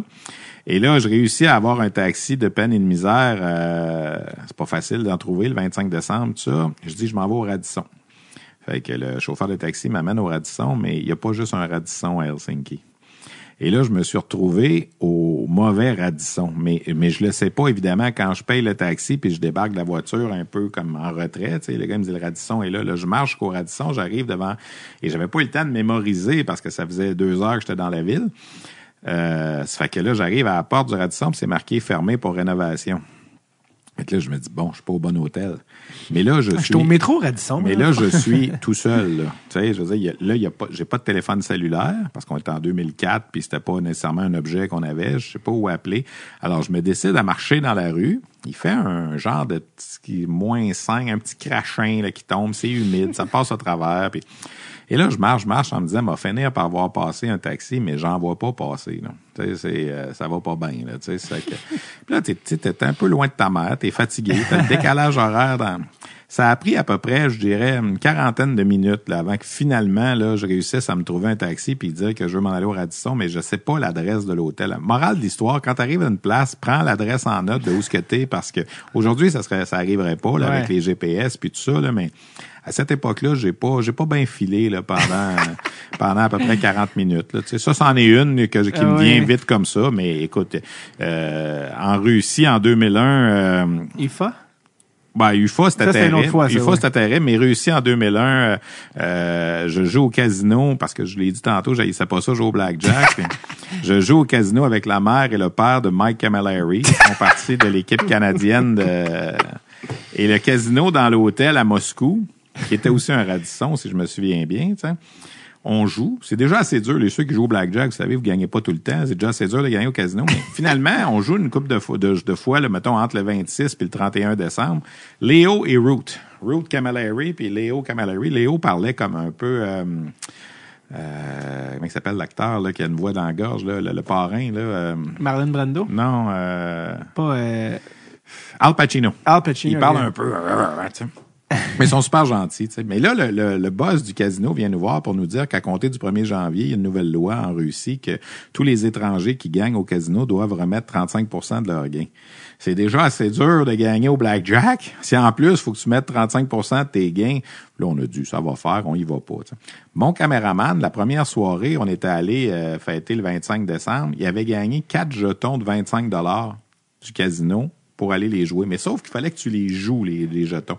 Tu ne pouvais pas juste arriver et les changer. Tu les jouais. Si tu gagnais, là, ils te redonnaient les bons jetons, si tu veux, pour aller changer. Puis mon caméraman n'est pas adepte du... euh, C'est l'alarme, c'est l'alarme de OK. Stéphane. Mon caméraman n'est pas, mon caméraman n'est pas adepte du blackjack. Fait qu'il me dit, tu veux-tu aller me les jouer? Là, je dis, ouais, mais je suis pas sûr que je vais gagner. Mais tu gagnes pas, c'est pas grave. Mais si tu gagnes, tu gagnes. Fait que, puis là, je t'avertis, il y a une nouvelle loi qui a passé, c'est 35% des gains. En tout cas, bref. Je me mets à jouer les quatre jetons. Je gagne à peu près 100 dollars, tu sais, avec les quatre jetons de 25, j'en ai gagné, j'en ai perdu. Fait que là, il me dit, ben, OK, on s'en va. Je on va aller changer. Ils vont nous prendre 35% de, Finalement, euh, on arrive au... On m'a donné 100 dollars, il n'y avait aucun 35% qui était saisi. Fait que ce qu'on a compris, c'est que l'agent de sécurité ou le gars s'essayait de nous euh, de nous voler. Même voyage, Ben même voyage dans, dans la salle de Fait presse. gardé le 35 dans la non, j'ai donné le 100 dollars au caméraman dans la salle de presse du, du tournoi à Moscou. le- Il y a un bonhomme qui vient nous voir le 5 janvier, la journée des finales.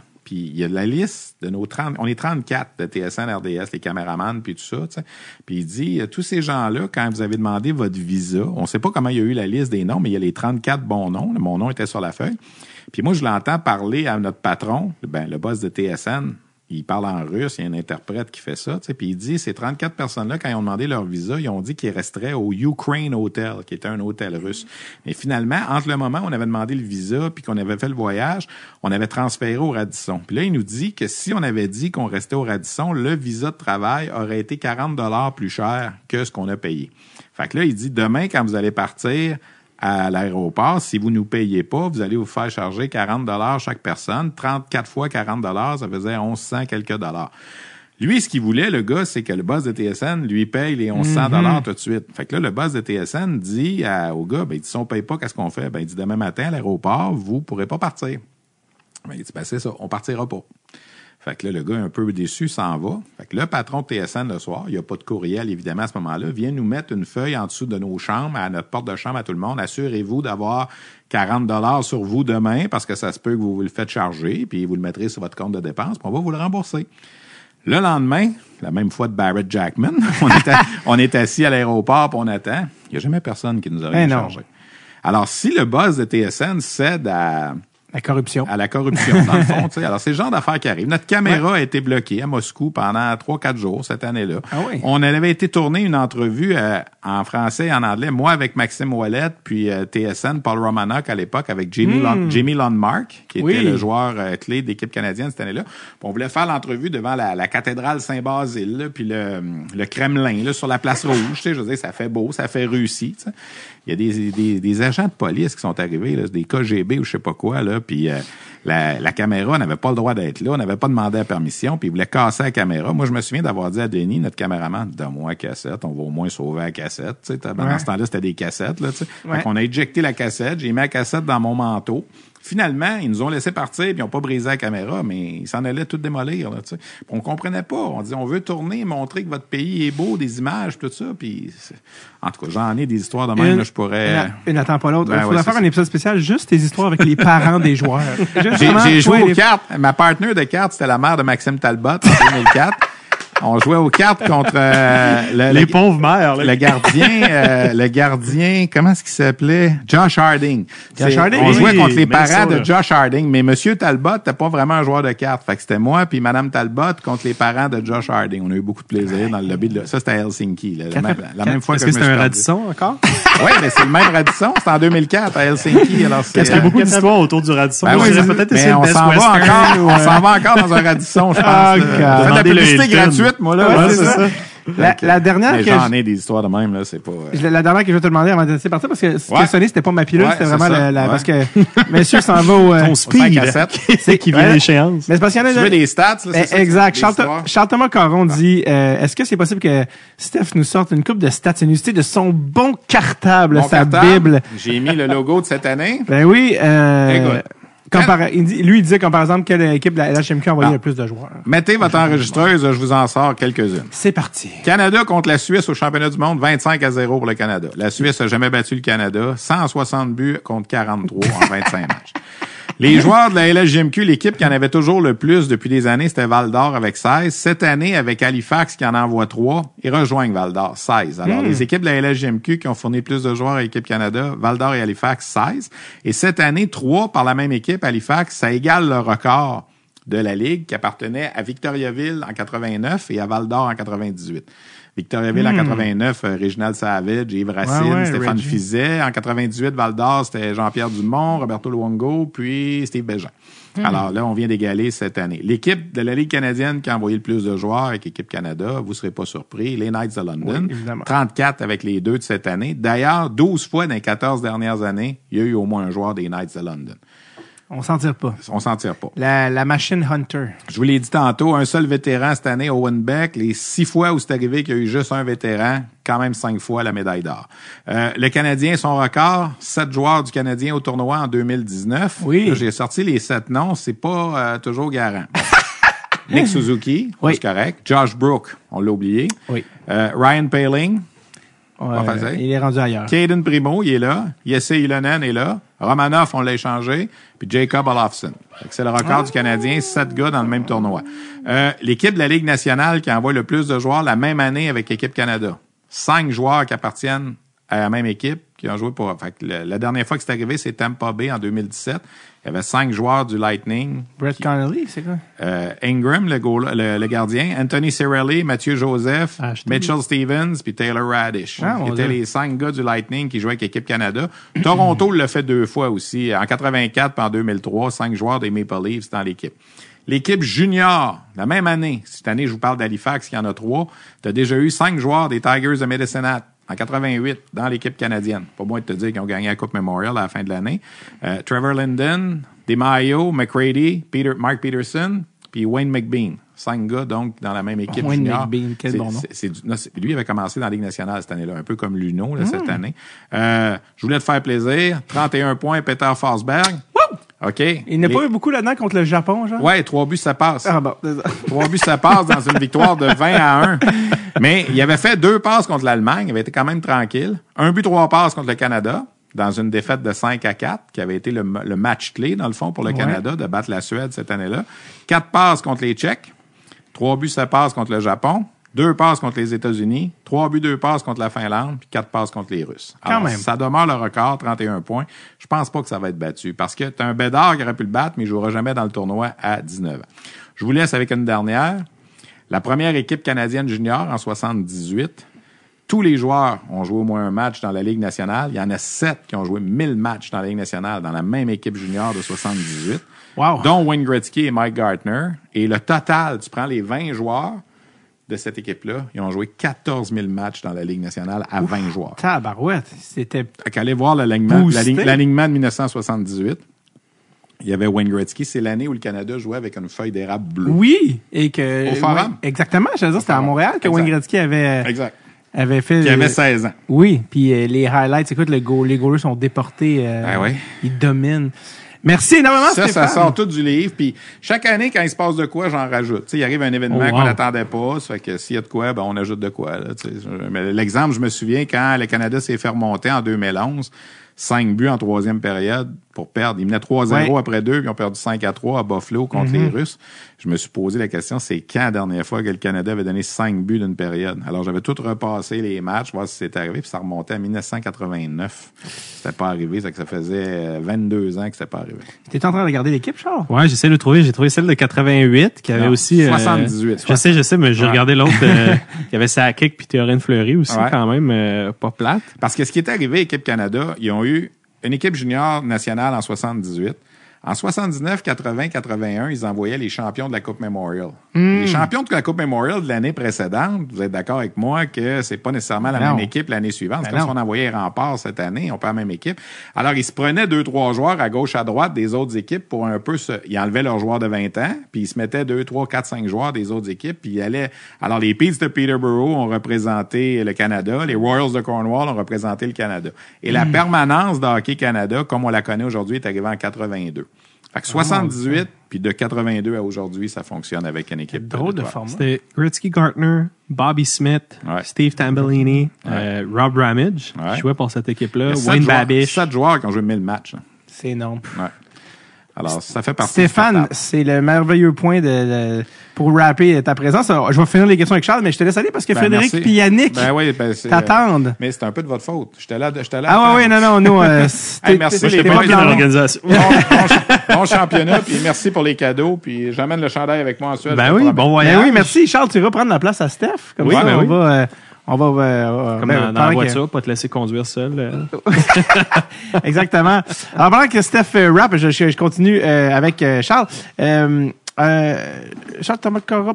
Ah oui, ben c'est ça. Ben t'en as parlé un peu tantôt, Charles. Mais euh, il parlait des, d'un petit segment russe. Là, tu sais, ton avis sur les Demidov, Artama, Artamanov ou encore Silayev, parce qu'on les voit pas beaucoup, on les voit presque pas jouer. Euh, Écoute, euh, même, même si Laev, c'est c'est plus difficile d'avoir du footage, Demidov, il y a beaucoup de gens qui mettent euh, des, ces matchs en intégrale euh, sur Internet. Hmm. C'est tout un joueur de hockey. Le, le niveau de talent est particulièrement élevé. La, la différence avec un Matvey Mishkov, c'est que Demidov est aussi impliqué défensivement. C'est ça qui fait de lui un, joueur spécial. Mais là, tu vois, il avait été rétrogradé en, en MHL parce que le, le SKA ne fait pas jouer les jeunes. ouais, exact. On, on salue une dernière fois Salut, Steph. Steph! Bon voyage. Yes, bon tournoi. Ensuite, ça commence quelle date, Steph? 26. 26. 26. Préparatoire. Deux matchs préparatoires avant. Suivez ça, RDS. Euh, oui, pour poursuivre avec euh, la Russie, donc Oui. euh, donc c'est ça le, le, le problème avec les SKA, ils font pas jouer les jeunes. Mishkov a été prêté à Sochi. Hmm. Même chose pour Marat Ousnoudinov, l'espoir du Wild du Ah Minnesota. oui, que t'adores. Donc que Demidov a été gardé dans le système avec SKA, ça en dit beaucoup sur sur l'estime qu'ont de lui euh, C'est pas peu dire. Saint-Pétersbourg. si tu veux prendre la place à Steph, peut-être que ça va être plus facile je pour lui les, laissais euh, pour les ses petites affaires. Puis tu vas euh, pouvoir en même temps euh, tirer le rideau. Euh, Sam Drouin qui dit Salut Stéphane, Chucky Davy. Euh, J'aime ça. Alors, quel joueur méconnu, donc pas encore repêché ou qui n'est pas déjà sous la loupe pour un haut choix de première ronde, sera le plus surprenant, tout pays confondu. Euh, et il me dit euh, merci encore pour ce spécial le championnat du monde d'hockey junior qui nous allume avant le temps des fêtes, telle la blonde de Bob avec le gardien des viandes dans les Boys 1, qui est une référence que je, souligne et que j'apprécie grandement. Euh, Sam. Charles est encore comme en train de faire quelque chose en même temps, mais euh, euh, C'est parce que j'ai mis les écouteurs très chauds. tu sais, quand les écouteurs sont réchauffés par Stéphane. Euh, Ah, là, je me sens comme la mère de Barrett Jackman. Euh, Donc, répète ça, joueur. oui, euh, Sous-estimé? Euh, ouais, joueur méconnu, donc il dit pas encore repêché ou qui est pas sous la loupe pour un euh, au choix de première ronde sera le, euh, le plus surprenant, tout pays confondu. C'est de la part de Sam Drouin qu'on salue également, qui nous souhaite un joyeux temps des fêtes et surtout bon tournoi. Donc euh, merci Sam. Écoute, je, je sais pas s'il y en a qui ne sont pas considérés pour euh, la première ronde ouais. parmi ceux qui sont vraiment euh, à surveiller, mais tu sais, je, je rappellerai euh, Adam Jiricek avec euh, la, la Tchéquie, Pellerino. Mm-hmm. Euh, sinon, du côté euh, de la Finlande, ce qui est décevant, c'est que Aaron Kiviariu, le défenseur, malheureusement est blessé, donc ne peut pas jouer dans, dans le tournoi. Ça aurait été intéressant de, de le regarder jouer. Euh, sinon, du côté de la Suède, on n'a pas de joueur de 17 ans. Euh, et du côté des États-Unis, c'est vraiment euh, Ziv Bouillem. Ben oui, c'est drôle. En plus, il y a euh, Alexis Gagnon plus tard qui dit qui sera l'impact de Ziv Boyem pour USA, considérant qu'il est l'un des joueurs les plus jeunes de l'équipe. Je sais pas à quel point il va jouer, mais ça reste tout un joueur de hockey. Vincent Chaurette qui dit Salut les boys! En voyant les joueurs commencer à jouer dans la NHL de plus en plus jeunes, voyez-vous toujours l'intérêt de grands clubs de prêter leurs jeunes poulains pour aller, entre guillemets, dominer, fermer les guillemets, et se développer dans un calibre inférieur pour eux par rapport au calibre de la NHL? Est-ce que ça sera plus pertinent de les laisser, ça serait plus pertinent de les laisser dans, de laisser, pardon, la chance à des plus jeunes pour leur donner plus d'expérience et se donner la chance de dénicher plus de jeunes talents? Euh, Pardonnez-moi pour cette longue lecture. Euh, merci encore pour ce délicieux rendez-vous annuel euh, de Vincent. Qu'est-ce que tu en penses, Charles? Ben, moi, je, je pense que le, le tournoi reste encore une expérience valable. Puis, euh, tant aussi longtemps que la règle des, des 19 ans en CHL ne changera pas, je, je pense que le, le système va rester le même qu'il est en ce moment. Euh, Marc-Antoine Gécoté, à quel genre de production peut-on s'attendre de Macklin Celebrating? Historiquement, excluant les petits Connors, dit-il, en faisant référence à Bédard et McDavid, des statuts exceptionnels.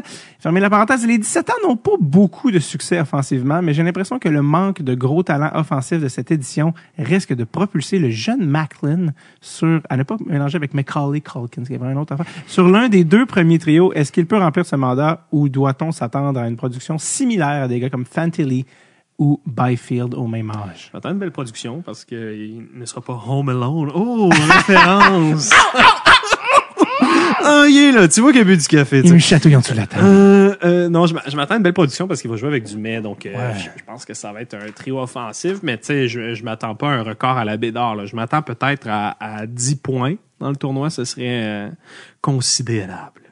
Euh, Vincent Parizeau, Mathieu, euh, il y a des questions qui ont déjà été répondues. Euh, Matt et Chuck, tu le vois déjà comme...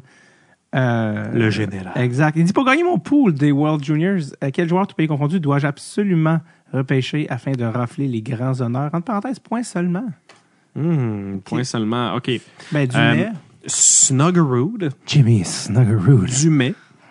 Euh, et pour le plaisir, je vais y aller avec Perrault. Je vais dire Perrault que toute une saison. Mmh, Gabe. Euh, Gabriel, Gabriel. Gabriel Hudson, Seamus Casey, euh, Jonathan Lickermacky, Noah Aslund.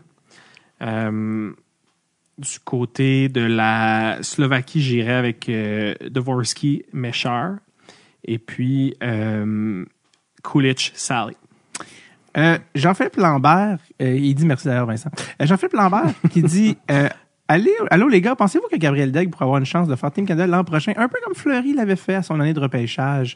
On a effleuré le sujet d'Alexandre d'Alexandre euh, Gabriel Degg. j'aurais pas une bonne saison. Tu sais, moi, j'aurais eu tendance à dire oui, mais je suis pas un spécialiste des gardiens de but. Tu sais, on, on Ouais. dirait que je, je salivais déjà l'idée de d'Aigle, puis peut-être euh, Quentin Miller. Aussi, on aurait donc deux Québécois, encore une fois, euh, dans les filets. Beaucoup de gens ont écrit qu'ils feel pour euh, Nicolas Riopel qui est passé au podcast, qui parle de toute sa passion pour Gabriel, puis qui s'est fait euh, malheureusement euh, l'épisode en plus était diffusé cet automne, quelques temps après on a appris, les gens ont écrit, puis on, on l'a vu dans le Jofa dire ah on s'était attaché à Nicolas, c'est plate de, de, de perdre un joueur et c'est la nature. Je m'attends, euh, parce que là, c'est Alan Walsh maintenant. Donc, si Gabriel Ouais. Daigle n'est pas sélectionné par Team Canada l'an prochain, je m'attends à un montage euh, de Gab-. Gabriel Daigle euh, avec une morphologie rappelant étrangement la grenouille et une épée directement dans le cœur. en référence à euh, un tweet d'Alan Walsh. Les gens connaissent la référence. Ouais, si vous la comprenez pas, Vous êtes pas rendu à deux heures et quart dans le podcast.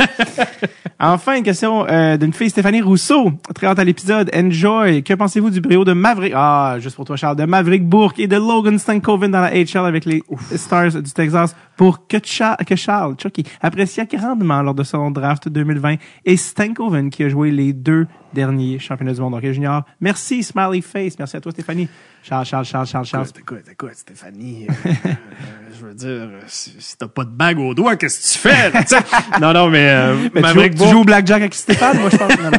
euh, hier, Euh, euh, quatre buts, je pense, dans la ligne américaine, Maverick Bourque. On parlait de l'équipe qui n'a Ah! pas gagné, mais qui, qui était supposément la meilleure équipe. Moi, je me rappelle me dire, je peux pas croire que Maverick Bourque n'est pas sur l'équipe. Hmm. Je trouvais qu'il manquait cette petite créativité-là là, que le, le beau Maverick, la vague et Maverick nous, rappelle. Mais euh, moi, je suis très content pour lui. Euh, les Stars sont complètement loadés. Donc, euh, ne, ne jouera probablement pas un rôle avec eux euh, d'ici peu. Mais c'est le genre de gars que je verrais partir au deadline Hmm. pour une, acquisi- une acquisition majeure. Bourque? Euh, Bourque, Ah ouais, donc euh, peut-être, euh, je sais pas. Habs? Peut-être, ah, peut-être, je sais pas. Euh, first round. Euh, ah, David Savard, ça serait incroyable. Euh, mais qu'on adore David Savard, mais je veux dire, à long terme, là, avec Maverick, ça serait le fun. Tu voulais qu'on trade up là, l'année de Maverick, je m'en souviens. Finalement, je J'espérais qu'on allait le chercher euh, Je late first round. pense que le Canadien a essayé, mais c'est, ça, ça n'a pas mordu. Marc-André Saint-Laurent, bonjour à vous. Avec le rendement incroyable des Tchèques l'an dernier, est-ce possible de les revoir aussi haut encore cette année? Euh, comme on disait, je mise sur la Slovaquie cette année, Oui, non sur euh, les Tchèques. D'ailleurs, j'ai fait mon, euh, mon, mon arbre. J'ai fait ma prédiction complète du tournoi après, si tu veux, fin. bracket? Mon bracket. On va y venir certainement. Euh, Stove, est-ce que c'est Steve avec un typo? You tell me. Que se passe-t-il avec Gabriel Roy?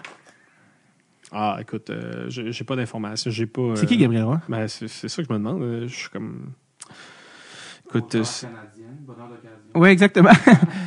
Pour moi, que la personne faisait référence à, l'autrice euh, qu'on lit dans les écoles secondaires et cégep. peut-être. Gabriel Daigle, je sais pas. Ben, c'est ça, référence ça. à, à Patrick Roy. Je me, suis mais- je me suis demandé si c'était Gabriel Daigle. Ben, peut-être que Roy est une erreur pour Daigle, comme le Stove dans son nom, il voulait être un E, et Steve, peut-être une erreur. Est-ce qu'il faisait référence à Gab Roy, l'humoriste qui avait des problèmes avec euh, une jeune adolescente? Ça, c'est une, une référence très nichée, mais que j'apprécie personnellement. Euh, sinon, Joshua Roy. Je, je suis désolé, Stove? Steve, point d'interrogation? Who knows? Est-ce que c'est quelqu'un qui est à son secondaire et c'est une tentative désespérée d'avoir de l'information sur Gabriel Roy? Me. Ya- Yannick R. Racicot, bonjour les gars. Euh, bon, l'équipe favorite, Ah. Charles en a parlé, Team USA. Euh, que Jean Sourier, on en a parlé. Euh, Était-tu une déception, Charles, de joueur qui est non présent pour l'équipe canadienne ou américaine? Quelques-uns. J'ai trouvé une euh, Gabrielle Roy qui joue NCAA. C'est une demoiselle. C'est- Euh, Gabi Roy, américaine. J'adore que tu encore sur cette question, je peux pas croire. 5 pieds 8. Euh, à, la- à Boston College, 11 points, 18 matchs. C'était ça, c'était ça ta Pas question. Euh, mes déceptions du, au niveau du Canada, euh, un joueur que j'aurais aimé voir euh, être invité, c'est Caden Lindstrom. Il est un... relié à Gustave? Euh, non, pas du tout. C'est un grand black de 6 pieds 5 pouces. Mon Dieu, c'est la chose la moins suédoise que j'ai entendue de ma vie. Euh, un espoir qui va sortir très, très, très haut euh, cet été. Les, en ce moment, il skyrock les, euh, les rankings. Je serais, je serais même pas étonné de le voir sortir peut-être deuxième. là. C'est un package à la Quinton Byfield. Oh, pas plate.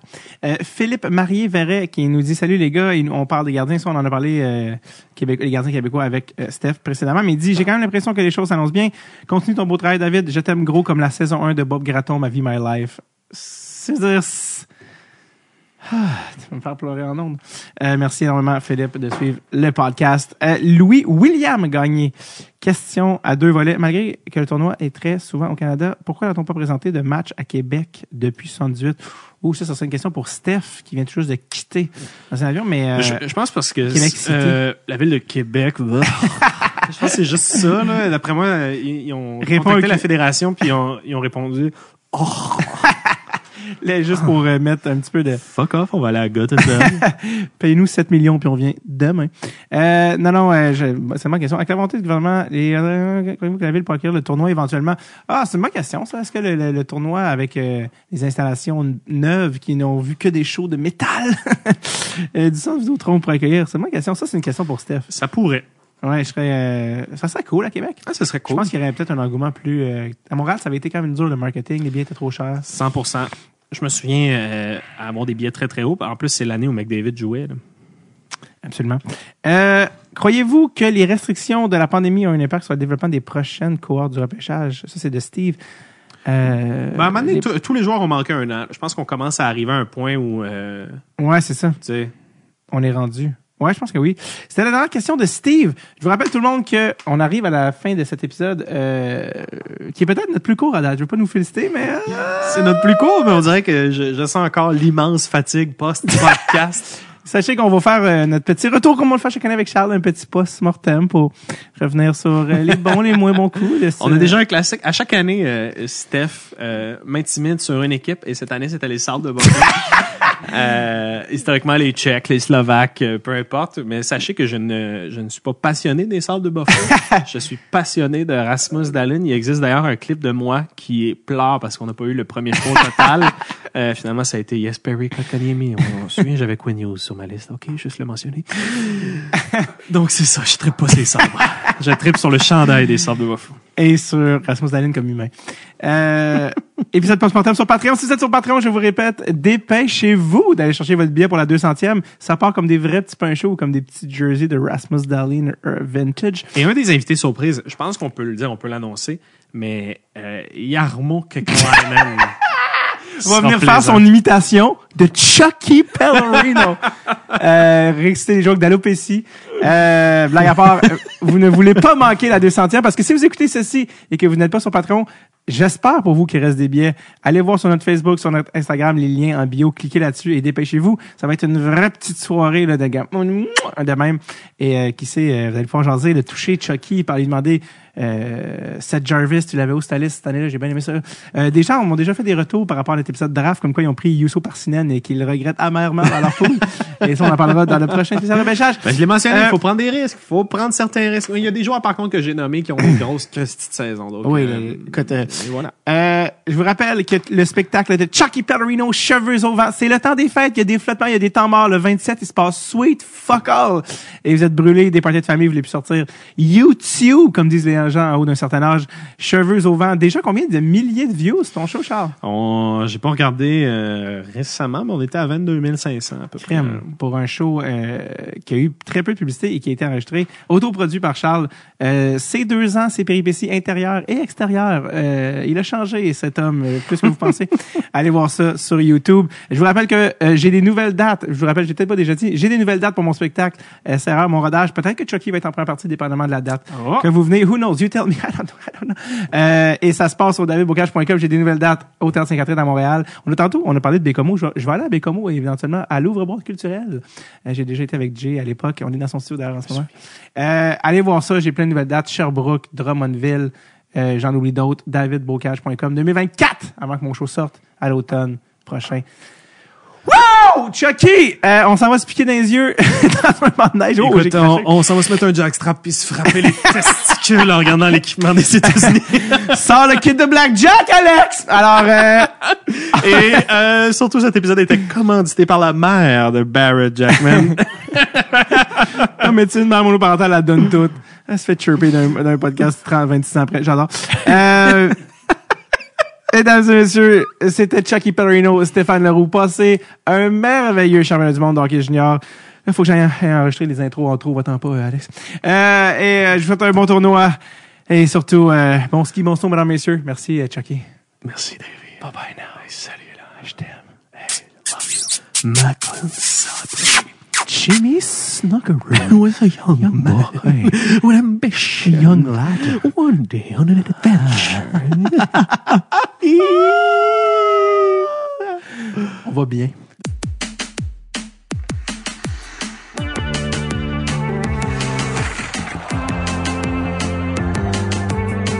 Voilà, c'était l'épisode, le cinquième peut-être, euh, ou le sixième. Écrivez-moi, euh, je sais pas compter.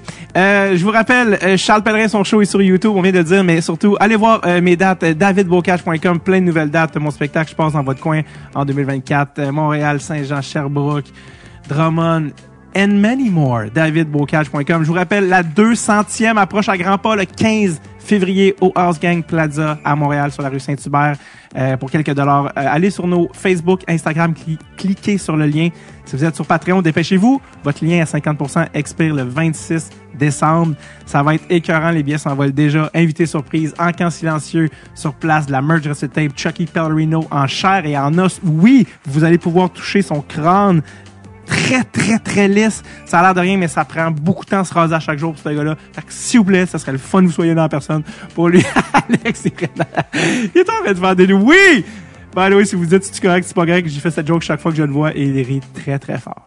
Alors, euh, soyez-y, 15 février 2024, euh, House Gang, la 200e de Wrestle Tape. Ah, il me reste plus, euh, il me reste euh, plus qu'à vous souhaiter un superbe championnat du monde de hockey junior et plein de surprises et de crier très fort et réveiller des bébés dans la chambre au-dessus. OK! On se voit en 2024. Bye bye now.